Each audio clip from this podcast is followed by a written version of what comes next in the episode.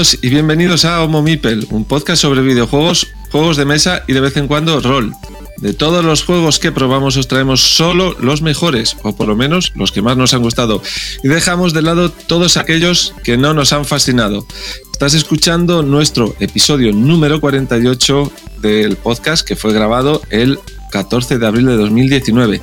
Yo soy Rafa y a mi lado tengo a varios de los miembros del equipo habitual de presentadores de nuestra party de Homo Mipel, a los que voy a saludar a continuación. Mae, ¿qué tal? ¿Cómo estás desde Inglaterra? ¿Cómo va? Bien, estoy, llevo desde el principio de años un poco lesionada, con lo cual eso me ha tenido que cambiar un poco la forma en la que me enfrento a los videojuegos, ya os contaré, pero bueno, por lo demás bien. Bueno, pero, pero, bueno, seguro que hay videojuegos a los que les puedes dar con cariño y con mucha fuerza ahora que estás cambiando tu forma de juego. Ahora nos cuentas. Eh, Víctor, desde Finlandia, ¿qué tal? ¿Cómo estás? Bien, un abrazo para todos los Meeples, aquí jugando sin descanso.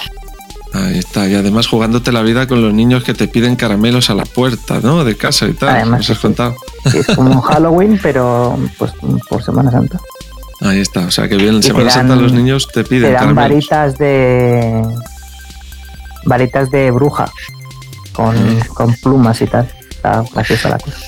Bueno, bueno, ya más cerca de mí. Fer, ¿qué tal? ¿Cómo estás?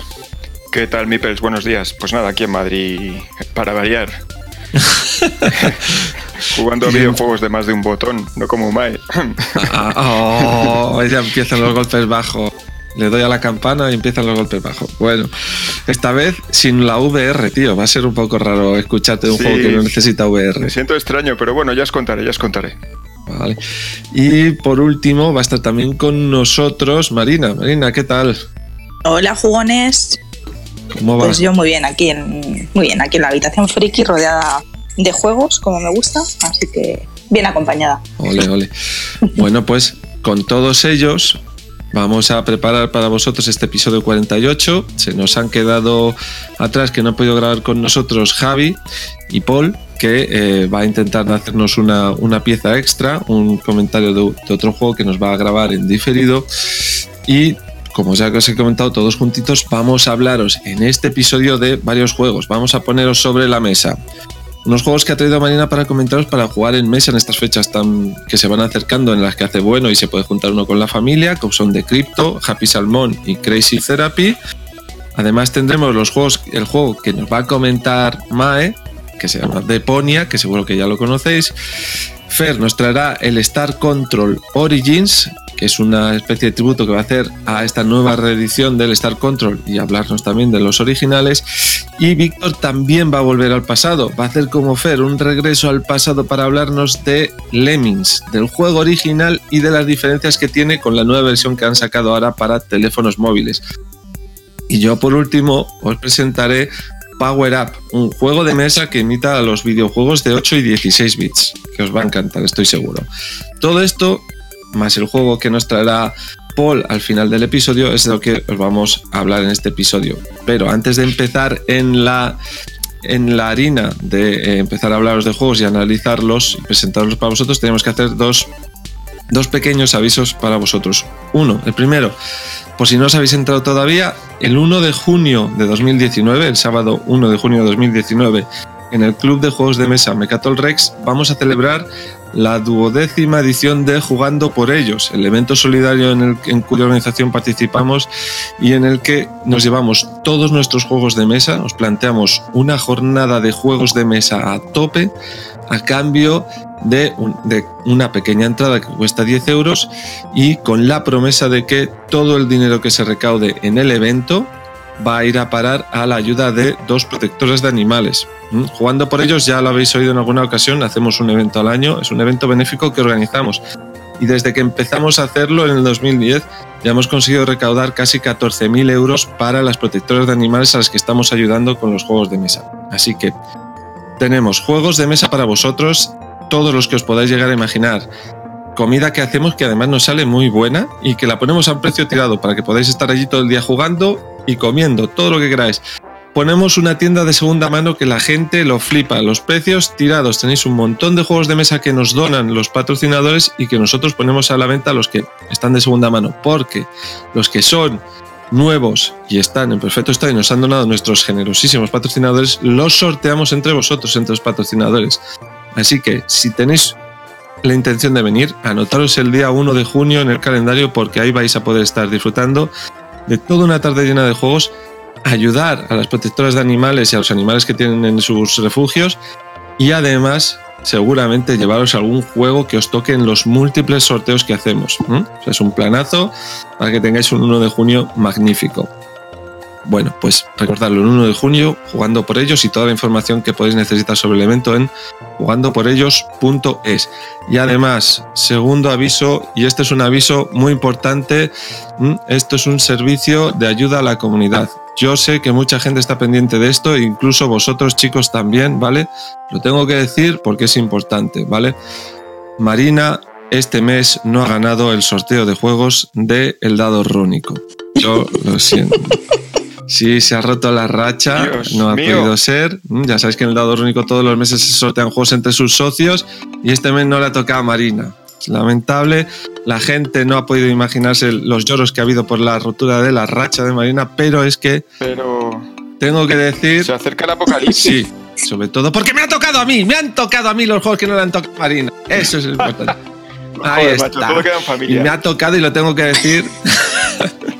Para una vez que me Tongo, toca, me han tongo. tocado juegazos. Me ha tocado el juego de cartas coleccionables de, el, eh, de Juego de Tronos, chavalotes, con la expansión. Y además el Omi Capitán para que juegue con los niños. Así que estoy muy contento y tenía que decirlo. Tenía que soltarlo.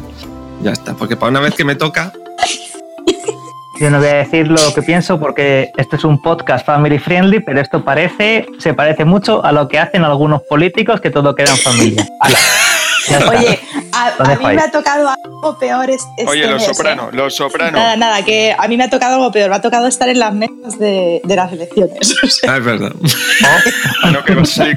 No, no, Marina, o sea, vas a salir presidenta conociéndote. para, para que veáis que no solo me tocan juegos. Pues, pues es una experiencia, ya te lo digo. Eh, Vas a, ¿Te ha tocado vas a alguna vez? Vas a- vas a- vas a ver cosas que no creerías. No, pero yo trabajaba en un colegio Ah, en el que, que era colegio electoral, con lo cual, claro, me chupé unas cuantas. Y, y sí, es, es eso, cosas que no creerías. ya os contaré, ya os contaré. eso para el próximo episodio. Bueno, bueno. Porque Enhorabuena, Rafa, por porque por fin te ha tocado, por fin. Ya no ha sido a tu hermano, no ha sido a mí, ha sido a ti.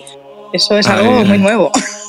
Me ha llegado al corazón, me ha llegado al corazón. Bueno, pues el próximo episodio, como muy bien ha dicho Marina, ya os podremos contar estas experiencias y eh, lo tendremos que hacer después de mayo, porque como acabáis de oír hace unos minutos, eh, tenemos el 1 de junio el evento Jugando por ellos y ya sabéis que nos volcamos en él preparándolo. Entonces, no creemos que sea posible que en mayo vayamos a tener episodio de Homo Mipel, pero no os preocupéis porque el episodio 49 será en junio. Vamos a hacer un pequeño descansito ahora para eh, organizar y tener todas nuestras fuerzas concentradas en jugando por ellos y el siguiente episodio lo grabaremos en junio, que será el de despedida de temporada.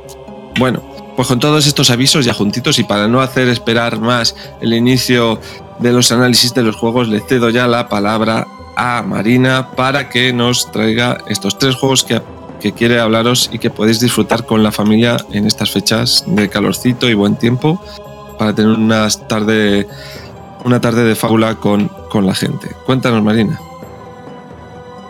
Bueno, yo no sé a vosotros, pero a mí me, me pasa muchas veces que, quiero jugar a juegos con, con la familia o en veranito con amigos y bueno, los juegos euro que me suelen gustar suele ser para menos personas de- del número en el, de jugadores el que, que tengo en ese momento. Entonces siempre estoy buscando juegos que sean para más jugadores, que sean a lo mejor más rápido para que pueda jugar todo tipo de, de personas, jugonas y no jugonas, y poder pasar una tarde divertida, sobre todo pues las típicas tardes de verano en la piscina o en casa después de una comilona, cosas así.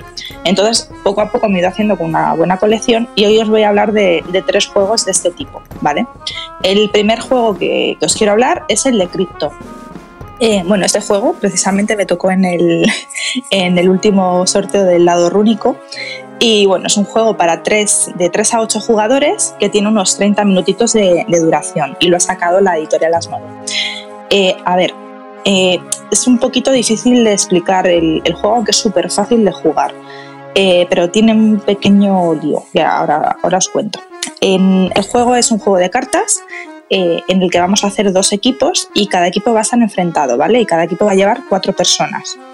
Eh, vamos a tener una especie de pantalla que son unos cuatro televisores y esos televisores van a tener un film rojo, ¿vale? ¿Por qué? Porque tenemos una serie de cartas que están encriptadas y que solamente vamos a descubrir la palabra que, llevan al introducirlo dentro de- del televisor. Entonces, cada equipo vamos a ver cuatro palabras que están encriptadas y se desencriptan al introducirlos en el televisor y vamos a hacer el rol de, de desencriptador, ¿vale? ¿Qué va a hacer el desencriptador? Pues va a coger una especie de disquete eh, en el que va a encontrar una combinación de números, pues por ejemplo el 1, el 2 y el 3. Eh, tiene que dar pistas para que el resto de miembros del equipo sepan los números que tienen en su disquete. Entonces, eh, por ejemplo, imaginaos que en el número 1 la palabra que, está, eh, que estaba encriptada es piel. En el número 2 la palabra encriptada es sirena y en el número 3 la palabra encriptada es hombre. Entonces yo como desencriptadora voy a tener que ver la numeración que tengo en mi, en mi disquete, ¿vale? Que en este caso, pues por ejemplo, tengo el 1, 2 y 3.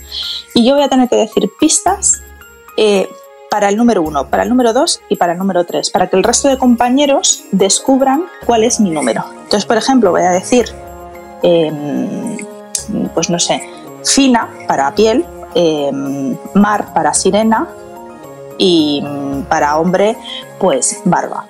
Tienen que ser pistas que sean lo suficientemente evidentes como para que mis compañeros eh, sepan de qué estoy hablando, eh, cuál es mi número y lo puedan descubrir, pero también lo suficientemente eh, difíciles para que el, el equipo contrario no sepa lo que estoy diciendo. No, porque luego esto lo vamos a ir haciendo por turnos y en los siguientes turnos el equipo contrario va a tener la oportunidad de, de intentar adivinar antes que mi equipo eh, la numeración que aparece en mi disquete. ¿vale? Voy a ir cogiendo diferentes disquetes y cada vez va a ser una numeración diferente.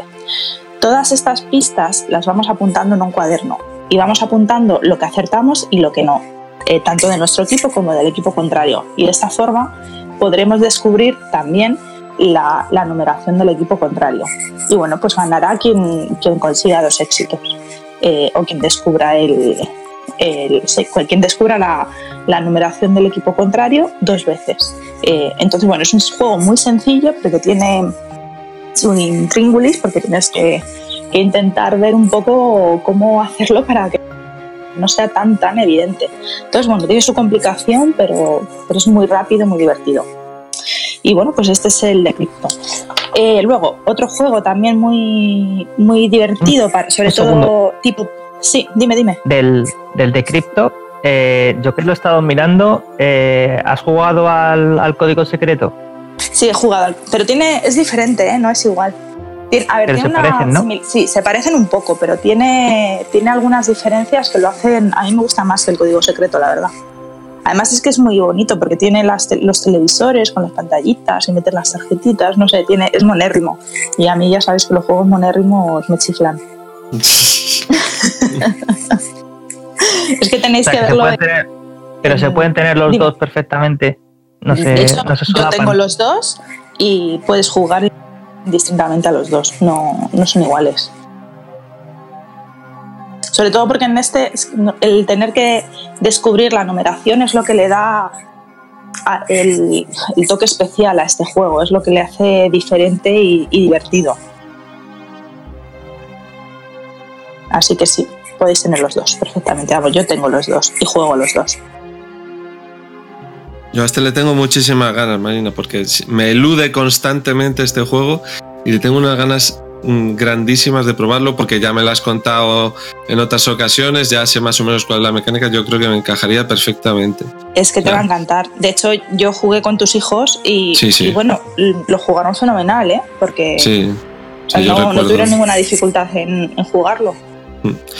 Y una pregunta que me asalta. mm, Por, por conseguir que este juego sea más accesible, por ejemplo, para niños y tal, eh, ¿tú te puedes hacer las propias tarjetas con las palabras? O sea, ¿lo ves fácil? Yo no, yo no lo veo. Bueno, mm, si hay algún programa para encriptar palabras, que imagino que habrá, sí. Pero ahora os mando una foto de cómo son las tarjetitas. Mm, Es que tienen que estar encriptadas y que se vean en la pantalla roja. No sé cómo de fácil sería hacer eso. Pero hay muchas tarjetas, ¿eh?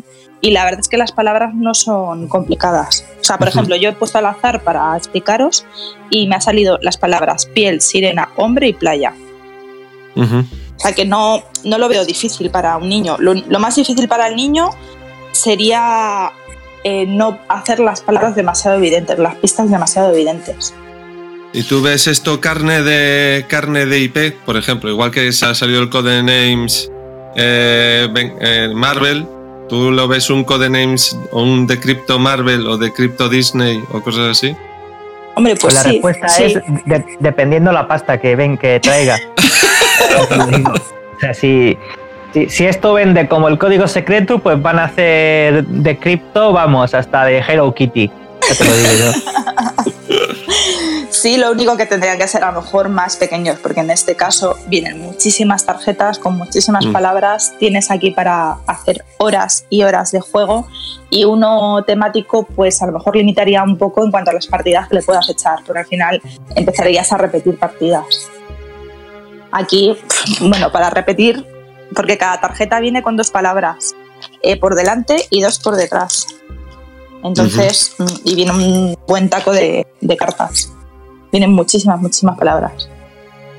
Así que en ese sentido sí, podría hacerse un juego temático, pero eh, va a limitar mucho la rejugabilidad del, del juego. Vale, vale.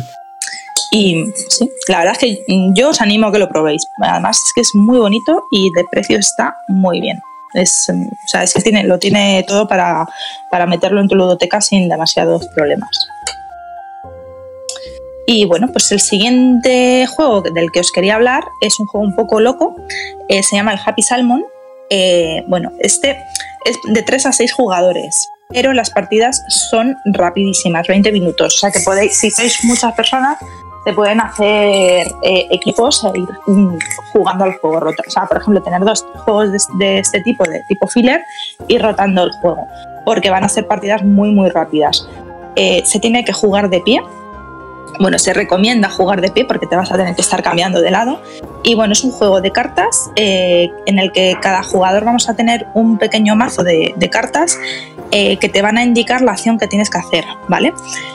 Entonces, por ejemplo, eh, te sale la acción, puede ser choca, toque de puños. Entonces, para poder hacer la acción toque de puños, le tiene que sal- tú tienes que gritar esa acción, ¿vale? Dices toque de puños. Y si en el corrillo que estáis otra persona grita toque de puños, hacéis la acción, o sea, os tocáis los puños y en ese caso os podéis descartar la, la tarjeta.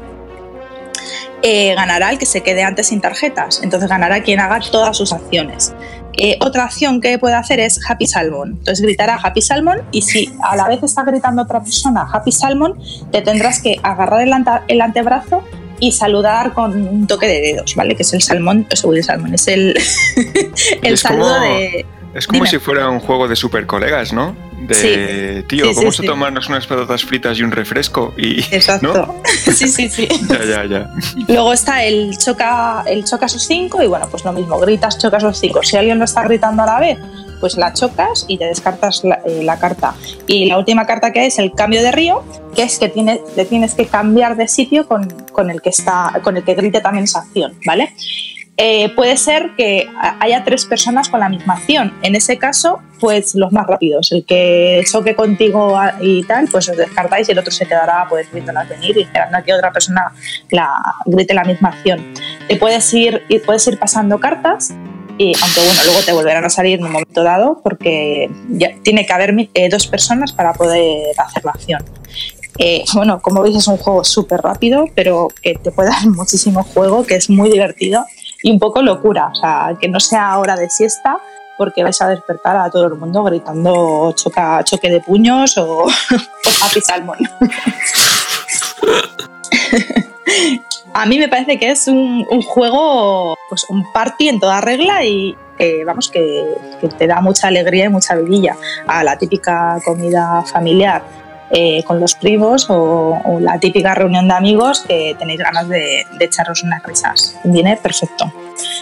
Y bueno, pues si no queréis saber más de este juego, eh, os paso a hablar del Crazy Therapy. Este juego salió en Berkami y yo lo compré eh, en Berkami hace mil años. Nunca os he hablado de él, pero la verdad es que es un, juego también muy, muy party eh, de Gring- Gringle Games, ¿vale? Y es para más de seis jugadores. Cuantas más personas, mejor, más divertido. Aunque bueno, si son 50 personas, igual se puede volver un poco locura. Aquí nos dividimos en dos grupos. Un grupo son los pacientes y otro grupo son los terapeutas. Pero se van, o sea, vamos a ir siendo pacientes y terapeutas durante toda la partida a la vez, ¿vale? Eh, los pacientes recibirán una carta que tendrá una patología y los, los terapeutas tendrán que adivinar la patología, ¿vale? En el siguiente turno eh, y se cambiarán los roles y el otro equipo, aparte de ser terapeutas de esa primera patología, serán eh, pacientes también y tendrán otra patología. Eh, ¿Quién gana? Pues el primero que adivine la patología del otro grupo. Eh, vas cambiando. Cuando te toca ser terapeuta, tendrás que hacer preguntas al otro equipo y el otro equipo solamente podrá contestar con sí, bien, no, puede ser. O sea, eh, respuestas muy, muy básicas y no van a poder dar explicaciones, ¿vale?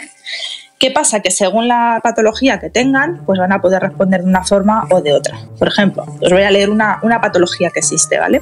Está el síndrome de, Xavier. Entonces, en este caso, cada jugador elige un compañero de equipo y durante la partida debe actuar y responder como si fuera el compañero elegido. Entonces, eh, si, por ejemplo, imagínate que yo como terapeuta respondo que o sea, le pregunto que si estás casado y el, el soltero del grupo dice que sí, que está casado, porque está respondiendo como si fuera como si fuera yo, ¿vale?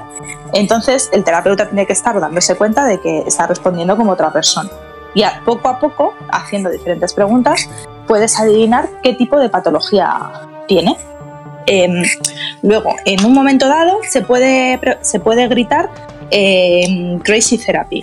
En, e- en este caso, se grita esto cuando un miembro del equipo se da cuenta que su equipo está, o sea, que su miembro del equipo está respondiendo mal. En ese caso, pues hay un intercambio de, personas dentro del, grupo. Todo esto hace que se vuelva más loco, se vuelva más divertido y más. o sea, que haya más nerviosismo y más, más. Eh, me parece que es un party perfecto, sobre todo cuando hay muchas personas que no sabes a qué jugar.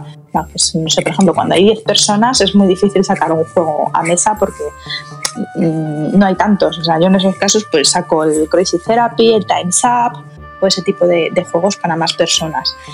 Eh, da mucha vida, da mucho juego y me parece pues que se puede pasar unos ratos muy, muy divertidos. Así que nada, espero que os hayan gustado mis juegos. Una pregunta, ¿el Crazy Therapy está en español o...? en español, sí, sí, porque si estuviera en inglés, la verdad que aunque sepas inglés puede complicarse. Pues. Una- Fer, di tú, di No, perdona, perdona, Rafa, te he interrumpido. Bueno, una pregunta. Dime. Mm, con los dos equipos, o sea, mm, un- entiendo que un equipo coge el, el- el equipo de los locos, ¿vale? Llamámoslo así. Coge eh, una carta y entre todos ellos la leen. eh, ya saben cuál es la terapia que tienen que interpretar, porque entiendo que este es un juego de interpretar, ¿no? Y, Exacto. y entonces, ¿cómo? Lo que no me queda claro es. eh, yo me pongo a interpretar, mi equipo son de tres personas, yo me pongo a interpretar. ¿Cuándo le paso el turno a interpretar a los otros jugadores? Cuando los terapeutas terminan de hacer las preguntas, o sea, el terapeuta hace una pregunta, responde. Eh, luego se, eh, se cambian los roles, el, que, el grupo que ha respondido en esta ocasión es terapeuta y responde el otro equipo. Entonces Ah, es pregunta, respuesta, pregunta, respuesta. Vale, vale, vale. Es que no, no entendía cómo cambiaba el turno entre un equipo y otro. Vale, es una pregunta, una respuesta. Entonces cambiamos al terapeuta que, que pregunta y al loco que responde, ¿no? Sí, exacto. Vale, vale, vale. Luego, mira, os leo otra carta para que veáis un poco el tipo de patologías que hay. Estáis obsesionados, este se llama terapeutofilia. Estáis obsesionados con ser como vuestros terapeutas. Debéis actuar y responder a cada pregunta como si, como si fuerais el terapeuta que os la esté realizando. Claro, está bien, claro. Lo que pasa es que tienes que conocerte las cartas.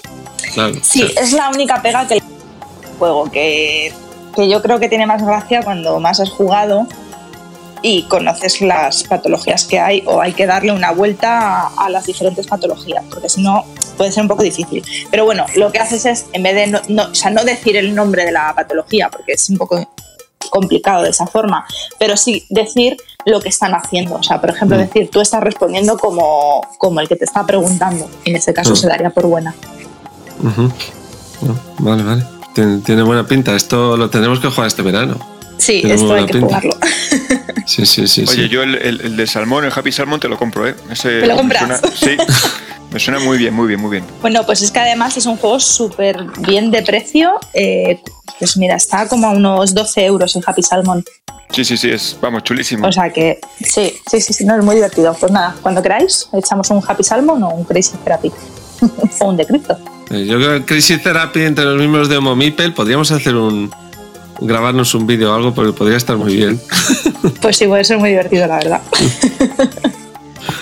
Eh, Bueno, pues oye, pues yo, yo tengo ya ganas de probar. O sea, los lamentablemente tengo ganas de probar los tres porque no los he probado.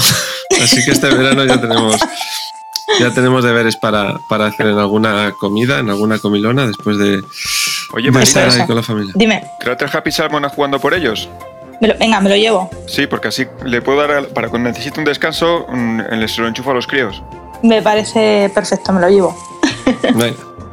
Ok, muy bien chicos, pues eh, después de esos tres juegos que nos ha presentado Marina, vamos a movernos, cambiamos de mundillo, pasamos de los, de los juegos de mesa a los videojuegos y le cedemos la palabra a Mae para que nos hable de una aventura point and click de Ponia, que ya tiene sus años. Cuéntanos, Mae. Tampoco tiene tanto, pues sí. ¿Y qué hago yo jugando a point and click en lugar de los juegos que juego yo normalmente? Bueno, el problema es que desde principios de años estoy con una tendonitis o túnel carpiano, no sé, los médicos no se aclaran, en mi mano izquierda. Que Hay que amputar. Sí, hay que amputar. Todo el mundo me dice que la tendonitis posiblemente haya sido causada por el hecho que tecleo, juego las consolas y cosas así. Con lo cual me he tenido que dejar de hacer cosas. Una de ellas ha tenido que ser cambiarme la mano con la que uso el ratón. Yo soy un bicho raro, uso el ratón la- decir, ahora usas el ratón como todo el mundo, quieres decir. Sí, sí. Hasta Ah. entonces, yo antes era un bicho raro y espero poder volver a hacerlo porque usaba el ratón con la izquierda eh, pese a que soy diestra. Y ahora tengo ¿Qué que dices, Mae? Eso no lo sabía yo. O sea, ¿eres ambizurda de ratón? Y tiene, un- no sé, me- siempre me ha gustado usarlo así y siempre he sido un bicho raro. Y hecho, Mae, claro, tú tenías, tú tenías dos ratón, una a cada lado, ¿no? no lo puedo creer. no, nunca he tenido dos ratones. No, Es- esa no soy yo. a decir- A que me suena que sí. Pero bueno, Pero yo un ratón a mi izquierda. Pero claro, ahora no he estado pudiendo jugar y tampoco puedo jugar con controladores. Con, eh, con pads y cosas así, porque eso definitivamente, porque donde tengo la tendonitis o el túnel carpiano es en la base de mi pulgar. Jolines. Así que, sí. Con lo cual, mientras espero a que los médicos me hagan pruebas y, y túnel carpiano, pues estoy llevando una, una venda en la mano izquierda y me han aconsejado que no juegue a videojuegos. Pero claro, Claro. sigo teniendo la mano derecha con la que puedo usar para el ratón. Con lo cual, El codo, no lo olvides, el codo es una herramienta importante. y también el muñón. Y si Sí. estás manca, pues a lo manco, Pero, ya sabes. Ahora es el momento de decir que no tienes ningún problema y que tú tu adicción a los videojuegos la puedes superar cuando quieras. Si el médico te dice que tienes que dejar de jugar a videojuegos, tú te cambias de mano porque no tienes ningún problema. a ver, eh, como el médico me ha dicho, eh, yo tengo un pequeño problema y es que me dedico a, a- soy desarrolladora informática, ya sabes, esa gente que hace programas y necesito usar los dos manos para teclear. Y lo peor fue cuando me tuve que presentar en el trabajo con una baja médica diciendo que no debía usar el, el teclado con la mano izquierda, así que he tenido que estar dos semanas tecleando con una mano. Así que no me vengáis con adiciones y que el ordenador es como yo me gano, me gano mis lentejas. Bueno, bueno, pues ánimo, Mae. Bueno, pero eh, ten- tendonitis aparte, pues eso ha tenido que, he tenido que buscar formas en las que poder relajar el uso de mis pulgares y, y hacerlo de una forma más calmada. Y eso ha sido no jugar, a, por ejemplo, que Víctor me decía, ¿dónde está StarCraft? Y yo, pues no. Porque entre que la usar el ratón con la derecha, pues no, no es lo mío. Lo puedo hacer, pero no es, no es la mano con la que lo he usado y me lío con los botones y cosas así. Pero ¿cómo es el rollo? Más de dos clics por segundo mm, empeora y menos mejora, ¿no? No lo sé. El caso está que he decidido pues qué cosas hay que pueden hacer. Y no me apetecía ponerme. Siempre he podido tirar del clásico Civilization, que es un clásico de los casos, pero he decidido, vamos a variar un poquito. Y de hecho, pues vamos, estaba buscando entre mis listas de juegos cosas que podía jugar y lo primero que salió que pudiera jugar era el de Ponia, que es una aventura gráfica de point and click. Y dije, pues hace siglos que no juego una, vamos a ver qué tal está y qué tal no lo está. Tengo que agradecer aquí a, Javi, que hoy no está, que fue el que me dio el chivatazo de que lo estaban regalando de gratis en el Humble Bundle. Y no solamente el de Ponia, el primero, sino que era, era un pack que venía con el de, Complete, que es el de Ponia 1, 2 y 3. Para el 4 ya me tocó acoquinar, pero fue estuvo bien. Y en estas en estos dos meses pues está jugando al 1, 2, a de Ponia 1, 2 y 3 y ahora voy por el cuarto. Y aquí sigo dándole horas. ¿Y de qué va Deponia? Pues es lo más parecido a Monkey Island que se ha hecho yo creo después de Monkey Island, salvando las distancias. Es una aventura gráfica point and click en la que controlas a- al pringao de Rufus, que es un pringao muy pringao, que vive en un planeta en el planeta Deponia, que es eh, que es un literalmente un vertedero, donde hay pues, personajes muy graciosos, como todo es pasar estas cosas. Entonces, el, el bueno de Rufus lo que quiere es ir a Elysium, que es una, es una maravillosa estación espacial que flota en el cielo de Deponia. Y está todos los días ideando planes para ver cómo llegar hasta Elysium. Y en uno de estos días, uno de estos planes, acaba con él encontrando a una, a una chica que viene de. eh, una chica que viene de Elysium, Gold, y acaban pues y empiezan sus aventuras para conseguir llegar a Elysium, eh, derrotar a los malvados del órgano y, y muchas cosas que les pasan. La aventura es muy muy graciosa, hecha por unos alemanes que tienen demasiado sentido del humor. Uy, eso, eso suena muy interesante. Sí.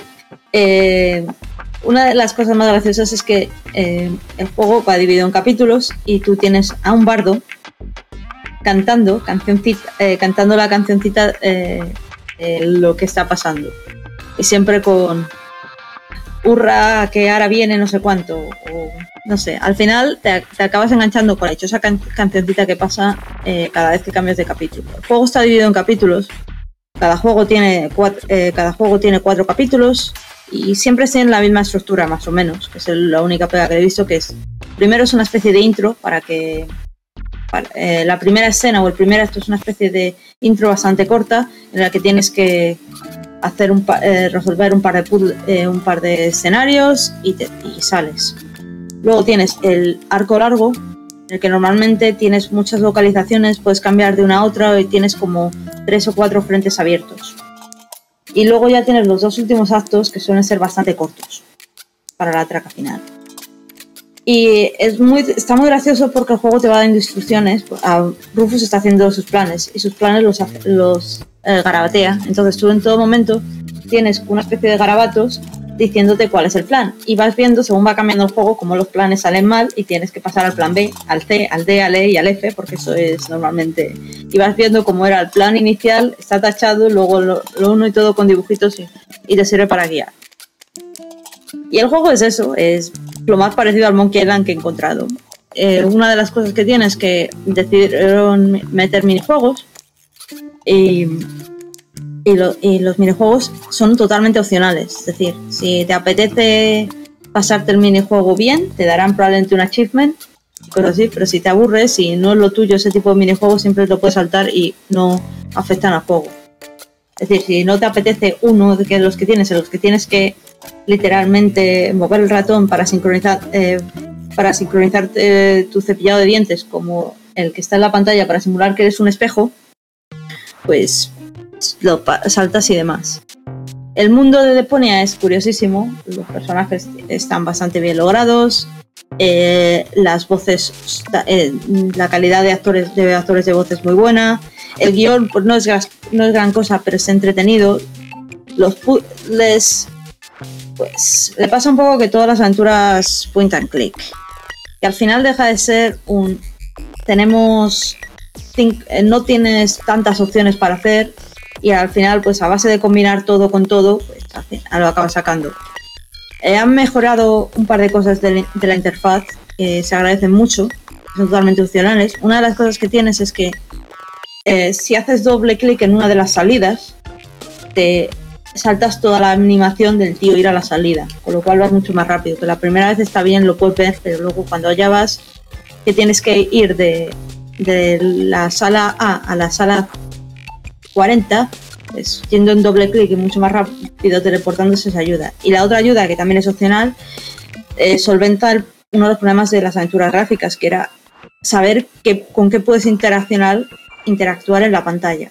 Si quieres ser de la vieja eh, escuela e ir escaneando toda la pantalla a ver con, que dónde cambia el cursor y puedes hacer alguna cosa, bien, lo puedes hacer, pero si no, puedes darle a- al botón de en medio del ratón y te, y te marca todos los puntos con los que puedes interactuar. Los puzzles están bastante bien, algunos más difíciles, otros menos. Al final reconozco que he tenido que mirar eh, puntualmente un par de cosas en las soluciones y una de ellas me da mucha rabia porque era demasiado meta. No la hubieras pillado en la vida. El resto de cosas probablemente las hubiera sacado, pero estaba tenía ganas de irme a la cama o quería saber cómo continuaba la historia. Pero sí, para que os hagáis una idea, han sido tres que me las he pasado relativamente rápido y luego aproveché que justo a las dos semanas Steam puso en oferta toda la saga de Ponya y me compré el 4, que no estaba en el pack, que me vino de gratis y dije, para sacar y ahora estoy con el, eh, con el 4, que de momento ha empezado un pelín más flojo que los otros, pero ya veremos si remonta. Oye, Mae, ¿tú jugaste a Monkey Island 3? Sí, pero lo recuerdo poquísimo, Por- jugué. porque el estilo gráfico y tal, que me encantó, a mí es el que más me ha gustado de todos los Monkey Islands, me recuerda muchísimo. Este de Pony Sí. se parece muchísimo. El, el arte es maravilloso, el mundo de Deponia es maravilloso, todos los objetos, las animaciones, los escenarios están muy, muy vivos. Y, y en ese sentido, el mundo de Deponia a mí me gusta mucho y, el arte es chulísimo. Rufus tiene carisma para parar tres trenes, al final acabas, le acabas cogiendo cariño, y eso que es un pringado como todos estos casos, pero. Y por eso digo que es lo más parecido a Monkey Island que he visto en muchos años, salvando las distancias. Y ha estado bien que a ver que alguien ha Eso cogido. te iba a decir. Eso te iba a decir, Mae. Eh, te voy a poner deberes. Mm. Porque cuando has dicho lo más parecido a Monkey Island, tienes que jugar a un juego que se llama Thimbleweed Park. Oh, sí. Y lo tienes que jugar tal que ya, porque posiblemente para el próximo episodio de People vamos a hablar de él. Así que Es point- es- es- eh, ¿Sabes tú mis limitaciones ahora mismo? Que solo puedo Sí, jugar sí. point and click El click. del señor Ron Gilbert y Gary Winnick. Los de Monkey es- Island y Maniac Mansion. ¿Cómo? ¿Sí, qué? Bueno, eh, se llama como quiera un Park. español, porque tiene un nombrecito cojonudo. O sea, Thimbleweed Park. Lo buscáis en. Google. Lo en Google. Joder, me cago en la mar. buscar en Google el nuevo juego de Ron Gilbert y Mucho lo más a fácil. encontrar. Pues vale, Exactamente. eh, eh, lo, lo intentaré jugar, pero quiero terminarme el de Pony a 4, ya que ya sabes. Thimbleweed, vale, todo junto. Pero como, Vale. te- como tenemos dos meses hasta el próximo de Momipel, yo Sí, creo que podré, podré hacer mis deberes. es- imagínate el Timberweed Park que es eh, Scully y Mulder en un lío así tipo de los 90. Imagínate cómo, cómo sería Maniac Mansion con Mulder y Scully. Exactamente. Sí, eso es un Eso, buen resumen. eso, tie- eso tiene demasiado muy buena pinta. y, Sí. y además lo ves y dices, eh, esto, esto es de el- la interfaz. Esto está hecho en los 90, ¿verdad? Sí. Y porque es como, podías haberos currado un poquito más, pues no. ¿Para qué? Sí, es lo que, lo que la gente nos pide. A mí personalmente, una cosa de Deponia que me ha gustado es que han intentado innovar en el into- interfaz y hacer cosas un poco distintas. Eh, yo recuerdo lo de pasarme horas buscando el píxel donde cambiaba y no me gusta. Es decir, el tener la opción de... A mí eso no me parece interesante. Sí, al final el juego consiste en jugar, no en barrer con el ratón. Eh, y en hacer, efectivamente. y en hacer permutaciones de usar eh, mm, mm, no sé qué con tal. Sí. Y si no, pues a la siguiente, usar no sé qué con cuál. ¿Alguien se acuerda del Simon the Sorcerer? Sí. Hombre, Eh, hombre. Básicamente- el mejor juego de ese tipo. Na, na, Sí, na, sí. na, na, na, Claro. na, na. Eso, eso. Na, na, na, Pues na, ahí- na, na. Yo recuerdo de jugar con mis hermanos y ellos le iban dando caña, nos íbamos turnando. Entonces, cada vez que alguien se agotaba, decía siguiente. Entonces, Fer, siéntate. Claro. Me sentaba yo y ponía, no puedo más ya. Claro, decías, tengo eh, en elementos con los que Claro. probar y, y- y 15 objetos. Pues probabas 15 por 20, mm, los que te salían 400 pruebas. Pues venga, una detrás de otra hasta que combinabas el cacahuete con la tubería para. O sea. Pero bueno, sí, bien, bien. Eh, al menos en este juego se han currado mucho el, sentido del humor de cada vez que intentas hacer una de esas combinaciones raras. Y le han, y le han metido frases bastante graciosas, pero ya que vas a estar atacando por fuerza bruta, eh, pues, Pues al, menos te echas, una- te echas unas risas. Es que hay combinaciones que no sé, o sea, que, cuya lógica es completamente caótica. Que por cierto, una eh, pregunta tonta. ¿Dónde comentabas, Mae, de que se puede conseguir el juego este fácilmente por lo que para pobres de este? Eh, lo pusieron gratis eh, durante una oferta del Humble Bundle. Durante un par de días, me parece. Durante un par de días Sí. y Javi, Javi fue muy amable y avisó en el canal y Tienes que leer el canal de Homo Mipel y así sí. te enterarás de estas Pero cosas. si yo lo leo, pero es que hasta que no se escucho y no pasa Rafa los links, no, no soy consciente de la realidad. O sea, tío, imagínate, yo vivo en la realidad virtual, ¿vale? Y específicamente como en esta ocasión juego juegos de darle las teclas. De hecho, me, bueno, bueno, eh, me iba a meter con Mae, pero ya está bien, pobrecita, hombre, que tiene Sí. su y o tendonitis, que no se sabe. Vale. Pero, pero vamos, en principio está regularmente, tanto en Google, lo he visto regular, los he visto regularmente tanto en Google Game como en Steam, que pasan por las ofertas. ¿Y este no era también uno de estos que se ha puesto gratis, completamente gratis, eh, durante unos días en la, la Epic Store? Es Igual que ha pasado como... Mira, Fer, corre, corre ahora mismo, para que no digas que no te avisamos. The Witness, The Witness, uno de los juegos preferidos Hombre, de, Hombre, de Víctor, Dios, está gratis en, en la Epic Store durante 15 días. Y yo Sí, creo que pues todavía está. Cada vez Pues que correr. Víctor abre la boca, yo me gasto pasta, tío. Es que. No, esta vez no es gratis, corre. Pues Witness. el, de- Sí. el de Witness es una obra maestra. Hablamos ya de él en, en Homo Mipel y yo os lo puedo decir que es una obra maestra. Fue el juego del año de videojuego del año para Víctor. Es que debo decir que de Pony me he enamorado, ¿eh? O sea, lo estoy viendo en YouTube y he dicho, tronco, tengo que jugar a este. Lo que viene siendo una hora y media, que es lo que suelo aguantar de media con cada juego. Pues normalmente lo, lo pillas, lo sueles pillar, lo pillan barato. Lo he visto, ya digo, que porque yo estoy suscrita a tanto las ofertas de Google Game como las de Steam, para que me avisen de cada vez que hay cosas interesantes en oferta. Y debería hacer lo mismo con la Epic Store también, que no la tengo instalada, porque estas cosas de pillar juegos de gratis siempre mola, o, de- o baraticos. Sí, no, no, además es bueno pillar las ofertas. Ay, bueno chicos, pues nada, pues yo creo que a Fer ya nos pica el gusanillo y además yo creo que ya Mae ya tiene contenido para el próximo episodio con el Thimmel with Park, así que oye, pues ya hemos hecho un gran servicio a la comunidad avisando del Deponia y vamos a pasarle la antorcha a Fer precisamente, deja de buscar The Witness y el Deponia y hablarnos un ratito del Star Control Origins. ¿Qué es Fer? Cuéntanos en primer lugar de qué va el asunto. Vale, pues Star Control Origins es un juego que no tiene, tiene bastante pocos meses, que yo lo, bueno, lo vi por casualidad en Steam, y que es la precuela de una vieja saga de juegos de arcade del espacio que viene de allá de los 90. Entonces, em, quería, bueno, es, fue- es un juego de culto, eh, que ahora mismo ya es un clásico, y quería pues aprovechar para hablar de un poquito de la saga eh, así brevemente, ¿no? Entonces corría el año, allá eh, 1990, y un buen día aparece por, por mi casa mi hermano con un videojuego que se acaba de comprar llamado Star Control, no nadie lo conocía, fue el primero, eh, con su caja de cartón, todo muy bonito, muy sencillito, con un disquete de tres y medio de los de entonces y un cuaderno de instrucciones que básicamente creo recordar que era un pliego o ni eso. Dijimos, bueno, vamos a ver esto de qué va y tal. Y no sé por qué se lo había comprado. Yo no sé si se lo había dicho a alguien o, estaba ahí aburrido y dijo, pues venga, para saca. Total, que nada, lo instalamos, lo montamos y, bueno, era un juego muy sencillito. Un juego en el cual tú eh, coges el mando de una nave. eh, es el clásico juego de marcianitos que tú lo ves en planta. ¿Vale? Entonces tú coges el mando de una nave eh, dentro de una lista de, de 16 naves que puedes elegir y esa nave la manejas eh, como el clásico, como un típico mata marcianos, con seis teclas. Girar a la izquierda y a la derecha, motores a tope, frenar, eh, arma normal y arma secundaria. No tienes más. Y tu objetivo es derribar otra nave exactamente igual, bueno, exactamente igual, que se maneja de la misma manera. Eh, es un juego simplemente de melees, de one on one, uno contra uno, en el que pues eh, utilizando te puedes inventar con el ordenador por ejemplo y tienes que ir eh, con tu nave espacial utilizando su disparo principal y secundario manejándote por una pantalla muy sencillita eh, tienes que conseguir pues eliminar a la nave enemiga ¿no?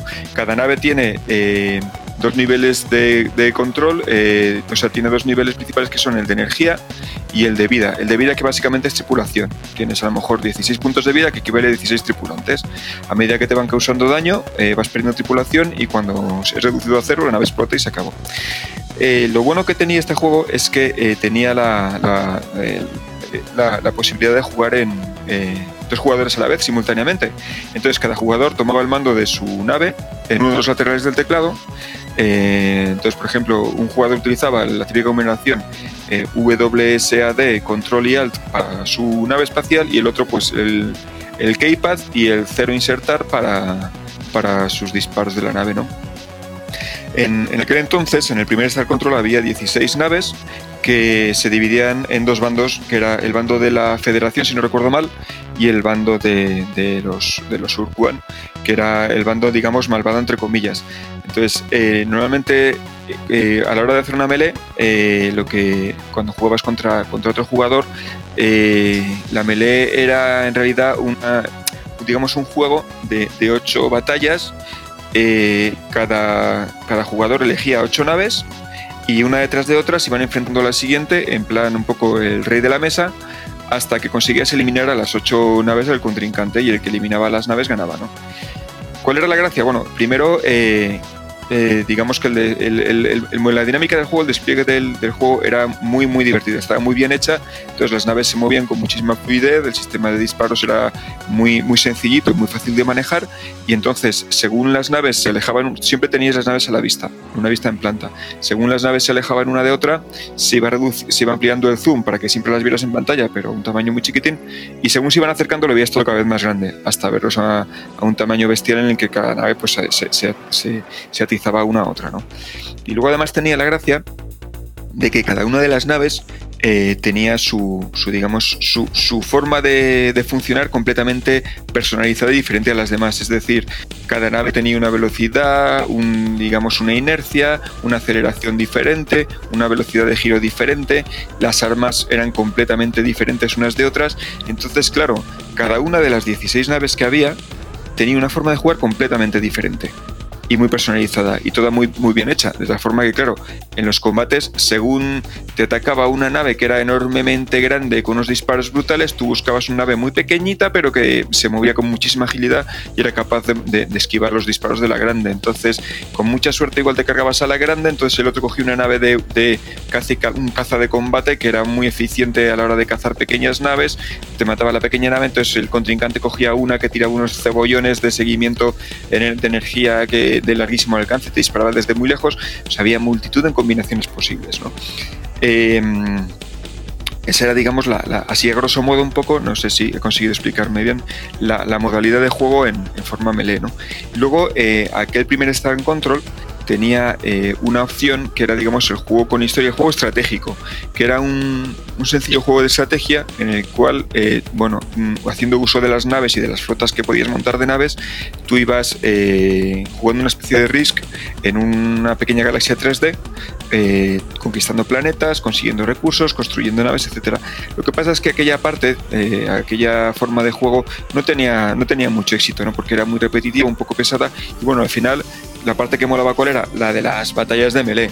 Yo recuerdo en aquellos tiempos mm, de juntarme con, mis primos, juntarnos cuatro o cinco chavales en, mi casa y pasarnos horas y horas echando melees uno contra otro al rey de la mesa y encontrarnos situaciones en las que mm, a lo mejor un primo mío se enganchaba con una de las naves en, la mesa y no había forma de echarle con una oleada detrás de otra de naves mm, pegándole tortas a, su flotilla porque él tenía un control con una de las naves espaciales, tenía un control tan bueno que era poco menos que imposible eh, eh, derribarle. ¿no? Y así echábamos las tardes eh, una batalla detrás de otra. una cosa muy graciosa también que tenía, muy agradable, es que la banda sonora era muy divertida y muy, muy marchosa, muy movidita. Y además cada nave tenía su propio tema, su propio tema musical, ¿no? De cuando te reventaba, ¿no? Te hacía su musiquita y tal. Y, y ya os digo, nos pasábamos horas y horas jugando eh, eh, la melee entre los chavales y, disfrutando ese juego, ¿no? Entonces, bueno, eh, pues aquel fue el Star Control, el Star Control 1, ¿no? Dos años después, en 1992, como resulta que el Star Control 1 tuvo bastante éxito, sacaron una segunda parte esa segunda parte era eh, muy parecida eh, en cuanto a que habían mantenido muy bien el sistema de juego, el sistema de naves, eh, y lo que hicieron fue ampliar la cantidad de naves que habían, mantuvieron la modalidad de juego de, en forma de melee, porque era muy buena, muy divertida, una fórmula muy, muy, muy buena, aparte que tenía un poquito de, sabor así vintage a, la ciencia ficción y a los combates de naves espaciales de, mediados del siglo XX, ¿no? Era como una especie de, tenía elementos de Flash Gordon, tenía elementos de, los ovnis de, la Guerra de los Mundos, tenía elementos de Star Wars, tenía elementos de, tenía una nave, por ejemplo, que era como un dragón, que iba por el espacio y te soltaba una llamarada de fuego como si fuera un dragón. O sea, tenía unos elementos muy dispares de, fantasía y de ciencia ficción, con el cual siempre de alguna forma te, sentías identificado, ¿no?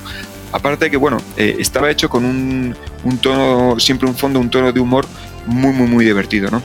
Entonces, bueno, como os decía, llegó la segunda parte del Star Control, eh, mantenía toda la parte de, melee de batallas muy bien, sí, y, además lo había ampliado metiendo otro juego de naves eh, eh, muy divertidos.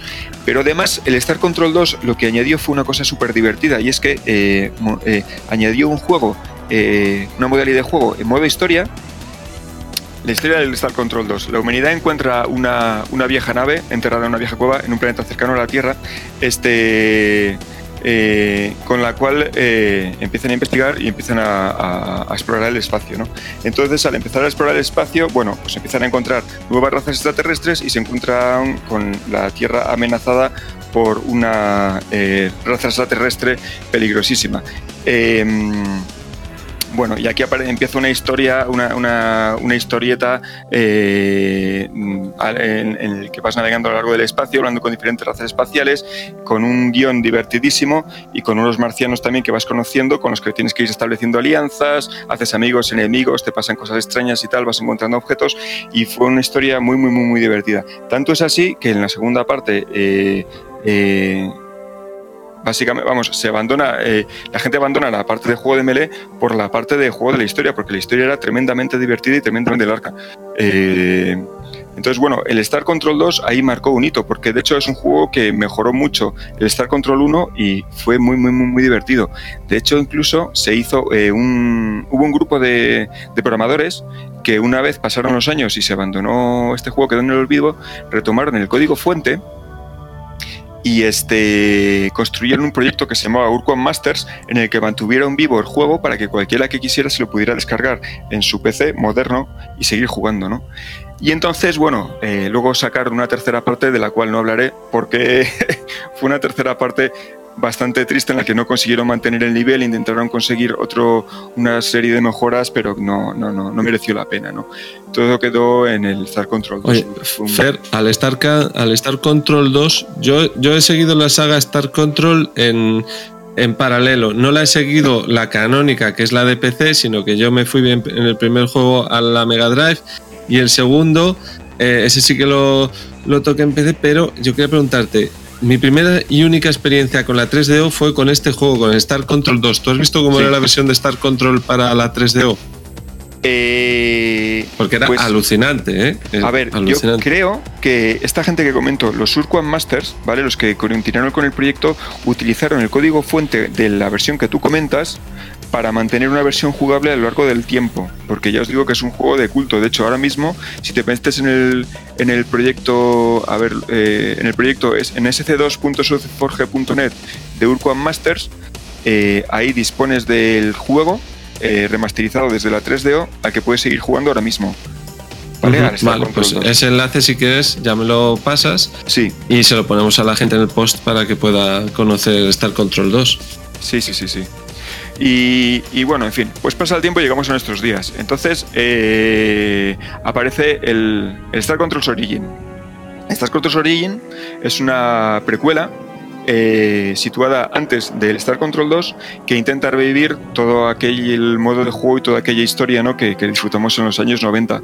Es un juego muy chulo ¿no? que utiliza eh, la, tecnología disponible ahora mismo a tope pues para un juego en 3D muy divertido con grandes efectos especiales eh, y una banda sonora tremenda. ¿no?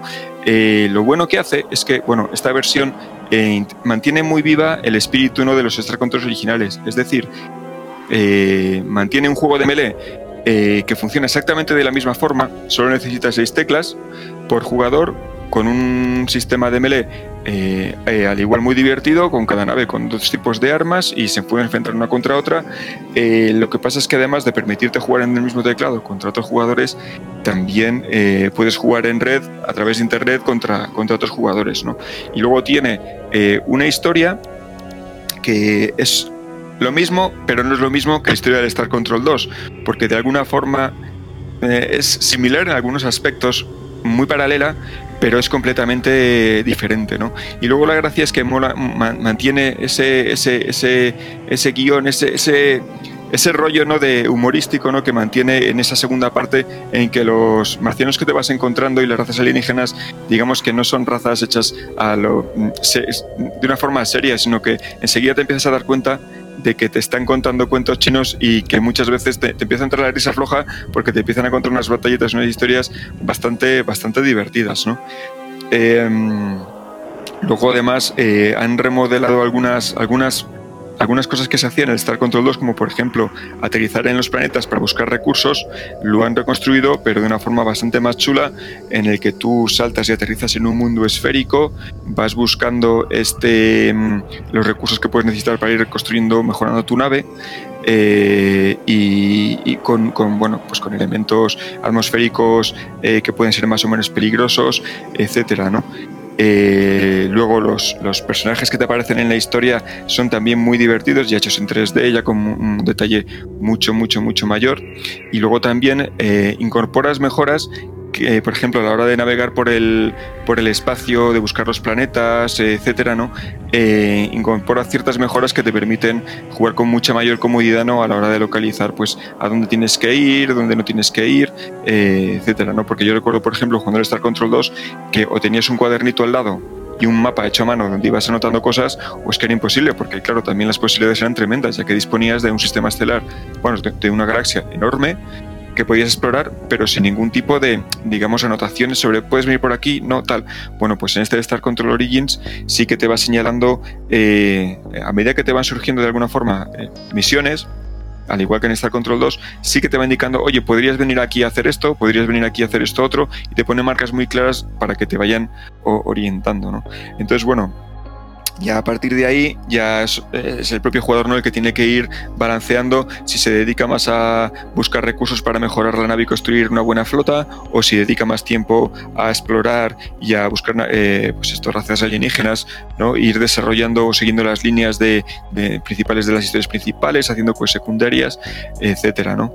Y luego así para, para terminar, eh, comentaros un poco sobre la banda sonora, que siguen también la estela de, del Star Control 2 en cuanto a que mantienen un poco los temas musicales muy parecidos y los principales los mantienen muy bien. De hecho, eh, un tema bastante interesante es que en el Star Control 2 los temas musicales eran muy buenos y, al hacer la versión eh, del equipo este de Urquan Masters, manteniendo la versión de la 3DO, eh, reconstruyeron los, eh, hicieron remakes de los temas originales, pero, pero mucho más modernos. Entonces te puedes encontrar versiones eh, musicales muy chulas, actualizadas con la música que se hace a día de hoy de los temas originales, ¿no? Incluso, bueno, en, el, Star Control Origins se mantienen esos temas y, y, los remakes, ya os digo yo, que están muy, muy, muy bien hechos, ¿no? Con lo cual, pues bueno, eh, en mi opinión, es un sucesor muy digno de esta, de esta gran saga que cuando éramos chavales hizo las delicias de, bastantes. Oye, una pregunta, Fer. No sé si me despista por un momento y no te lo he escuchado, pero en este nuevo Star Control Origins también tienes modo melee o es aventura solo como en el 2? Ah, tienes, más opciones. Tienes la opción aventura y tienes el modo melee. O sea, de hecho es un, es un volver al Star Control 2 pero con nueva historia, nuevas naves y, y muy, muy bien hecho con la tecnología actual. Muy 3D, pero 2D, o sea que. Y el modo melee, por supuesto, será online con jugadores Sí, sí, y comunidad sí, y retos y escalera de ju- jugadores y gente que mata mucho y tal, ¿no? Sí, es, es, lo, es lo mismo, pero no es lo mismo. Tiene luego algunos nuevos. Sí, es que es eso. Dije, coño, esto es lo mismo, pero no es lo mismo. Luego tiene ciertos ingredientes, ciertas novedades, como que el, el plano de combate no es cuadrado, sino que es de forma esférica. Tiene agujeros negros que te permiten saltar de un punto a otro, ¿no? Como, como en el Comicocos cuando sales por uno y entras por otro. O tiene eh, eh, anillos de asteroides en los cuales si te metes te, te van reventando, tienen nubes tóxicas, tienen, tiene una serie de nuevos ingredientes que le dan un, un- nuevo giro de tuerca, ¿no? Una nueva riqueza. Bueno, yo el, el 1 y el 2 los reventé en su época, igual que tú. Mm, vamos, a mí cuando me dijiste que, que tenías este, dije, joder, lo, quedaría por volver a jugarlo, pero me da miedo el modo historia, debe ser largo de cojones. Es ¿no? largo, es largo. O sea, aquí hay que, hay que entrarle con muchas ganas y, y bueno, a mí que me gustó mucho el segundo, particularmente por el modo historia, porque recuerdo echarle horas y horas y horas, tenía muchas ganas de, de volver a tocar este por, el- por, por- por la historia y como mantiene un poco la- los mismos ingredientes, siendo de otra forma, pues oye, a mí me, me ha hecho mucha gracia. Pero claro, y es que soy ahí, soy un viejuno de los 90, entonces lo que tiene claro, macho. Bueno, tío, pues no sé, a mí me, me da, joder, me da muchísimas ganas de jugarlo. Es que yo sé que en estos juegos, si me meto, entro en una vorágine, en un, en un agujero negro de tiempo, tío, y me da, me da miedo entrar. Pero bueno, igual en veranito que hay más, más tiempo para jugar estas cosas. Podría Muy ser. bien, muy bien. Bueno, pues con Fer hemos visitado, hemos recordado, hemos hecho un tributo a Star Control y con Víctor, que le cedemos ahora la palabra, vamos a hacer otro viaje al pasado, otro tributo más, al Lemmings. Víctor, cuéntanos, ¿por qué lo has elegido? Pero, ah, pues lo he elegido. Antes de hablar del Lemmings, voy a hablar de otra noticia que va a hilar con el, con el Lemmings y por qué voy a hablar del Lemmings. Hace unos días, eh, Electronic Arts eh, anunció un nuevo juego de Star Wars. Se llama Star Wars The eh, Fallen Jedi- The Fallen Order. Je- Jedi Fallen. Y para que veáis cómo están los tiempos, eh, el tweet que lo acompañaba decía: eh, sin microtransacciones, sin eh, sobres de loot. Y no, no los vamos a añadir luego. Eh, solo una, una historia de Star Wars de un solo jugador para todos los que quieren convertirse en Jedi. Exacto. Pero no solo, no solo lo pusieron ahí Ese en el era, tweet, espera, ese era el tweet. Como podéis, como podéis eh, esperar, eh, tiene ya más de 5.000 y pico comentarios. y el resumen de todos esos, así dicho de forma muy blanca, que no es lo como lo han puesto la gente en los tweets, no, no, no, no nos creemos. Nos creemos. o sea, no, no, Yo, no son yo no lo haría. Yo no lo haría. a- además, no ayuda que uno de los eslogans del juego es Trust No One, no confíes en nadie. Pues claro, o sea, si, te ponen un juego cuyo eslogan es no confíes en nadie y luego como segundo mm, tweet te ponen, por favor, creednos que esta vez nos vamos a portar bien y va a ser un juego como nos estéis pidiendo. Madre del amor hermoso. Mira, todavía tengo pesadillas del Battlefield, tío. Yo no sé estos de... Pues, pues al parecer, al parecer, si, si, si os lo creéis, eh, si sois del 1% de eso del tweet que la gente se lo ha creído, si os lo creéis, eh, pues han dicho que este juego va a ser eso, sin microtransacciones, sin nada, simplemente un juego, digamos, para la gente que, que nos escucha, un juego como los de antes.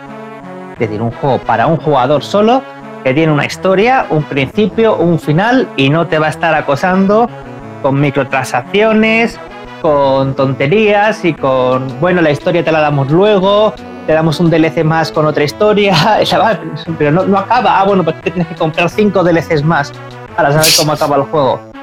Bueno, pues eso en, EA es ya la norma desde hace ya unos cuantos años, pero han dicho que esta vez que ya no, que ya nos han escuchado y que este juego mm, va a ser así. Bueno, ¿Vale? Igual no los ha escuchado EA, igual nos ha escuchado Disney. ¿m? Ten, ten en cuenta el cambio. ¿m? Que Igual ha sido Disney la que ha, ha dicho que esta vez sin tonterías, después de todas las tonterías que se produjeron en el lanzamiento de Battlefront 2. que también salió, también salió Disney a, a tirarle de las orejas a EA para decirle que qué estaba haciendo con su franquicia. Es que da un poquito pena. Pero bueno, de- si, si obviamos y olvidamos un poco todas estas. eh, estos pequeños. eh, mm, cosas de. de confianza, cuestiones de confianza que nos infunde Electronic Arts, eh, el juego tiene una pintaza tremenda. Que bueno, luego ya veremos.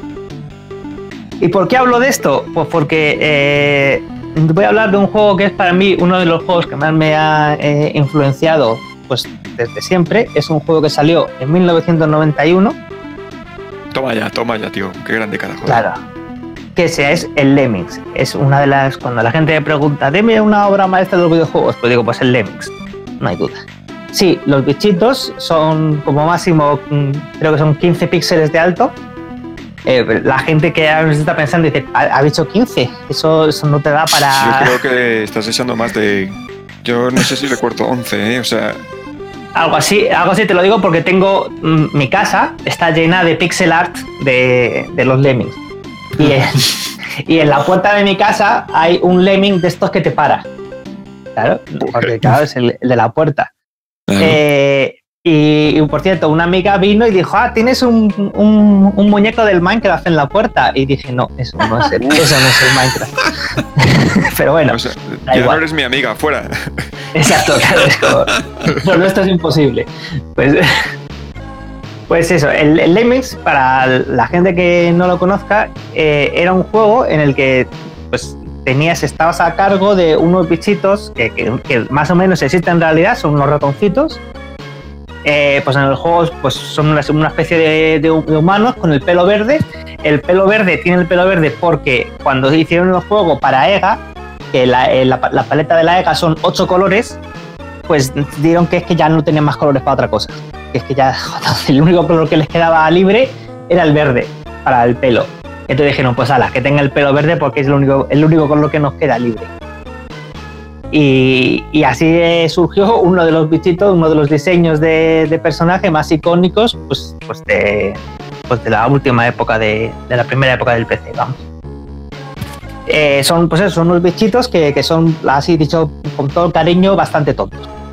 Lo único que saben hacer es tirar para adelante. Solo saben andar y si tú no les dices nada, simplemente andan hacia adelante. Y, y ya está, nada más. Entonces tú les tienes que guiar hasta la salida del nivel. Y para eso les puedes dar, convertir a, a un lemming genérico, que pues, como digo, por defecto solo anda hacia adelante, le puedes convertir en un tipo de eh, trabajador. Por ejemplo, construir escaleras. Le pones a, construir escaleras y ya eh, hace construir escaleras hasta que se le acaban los, los peldaños.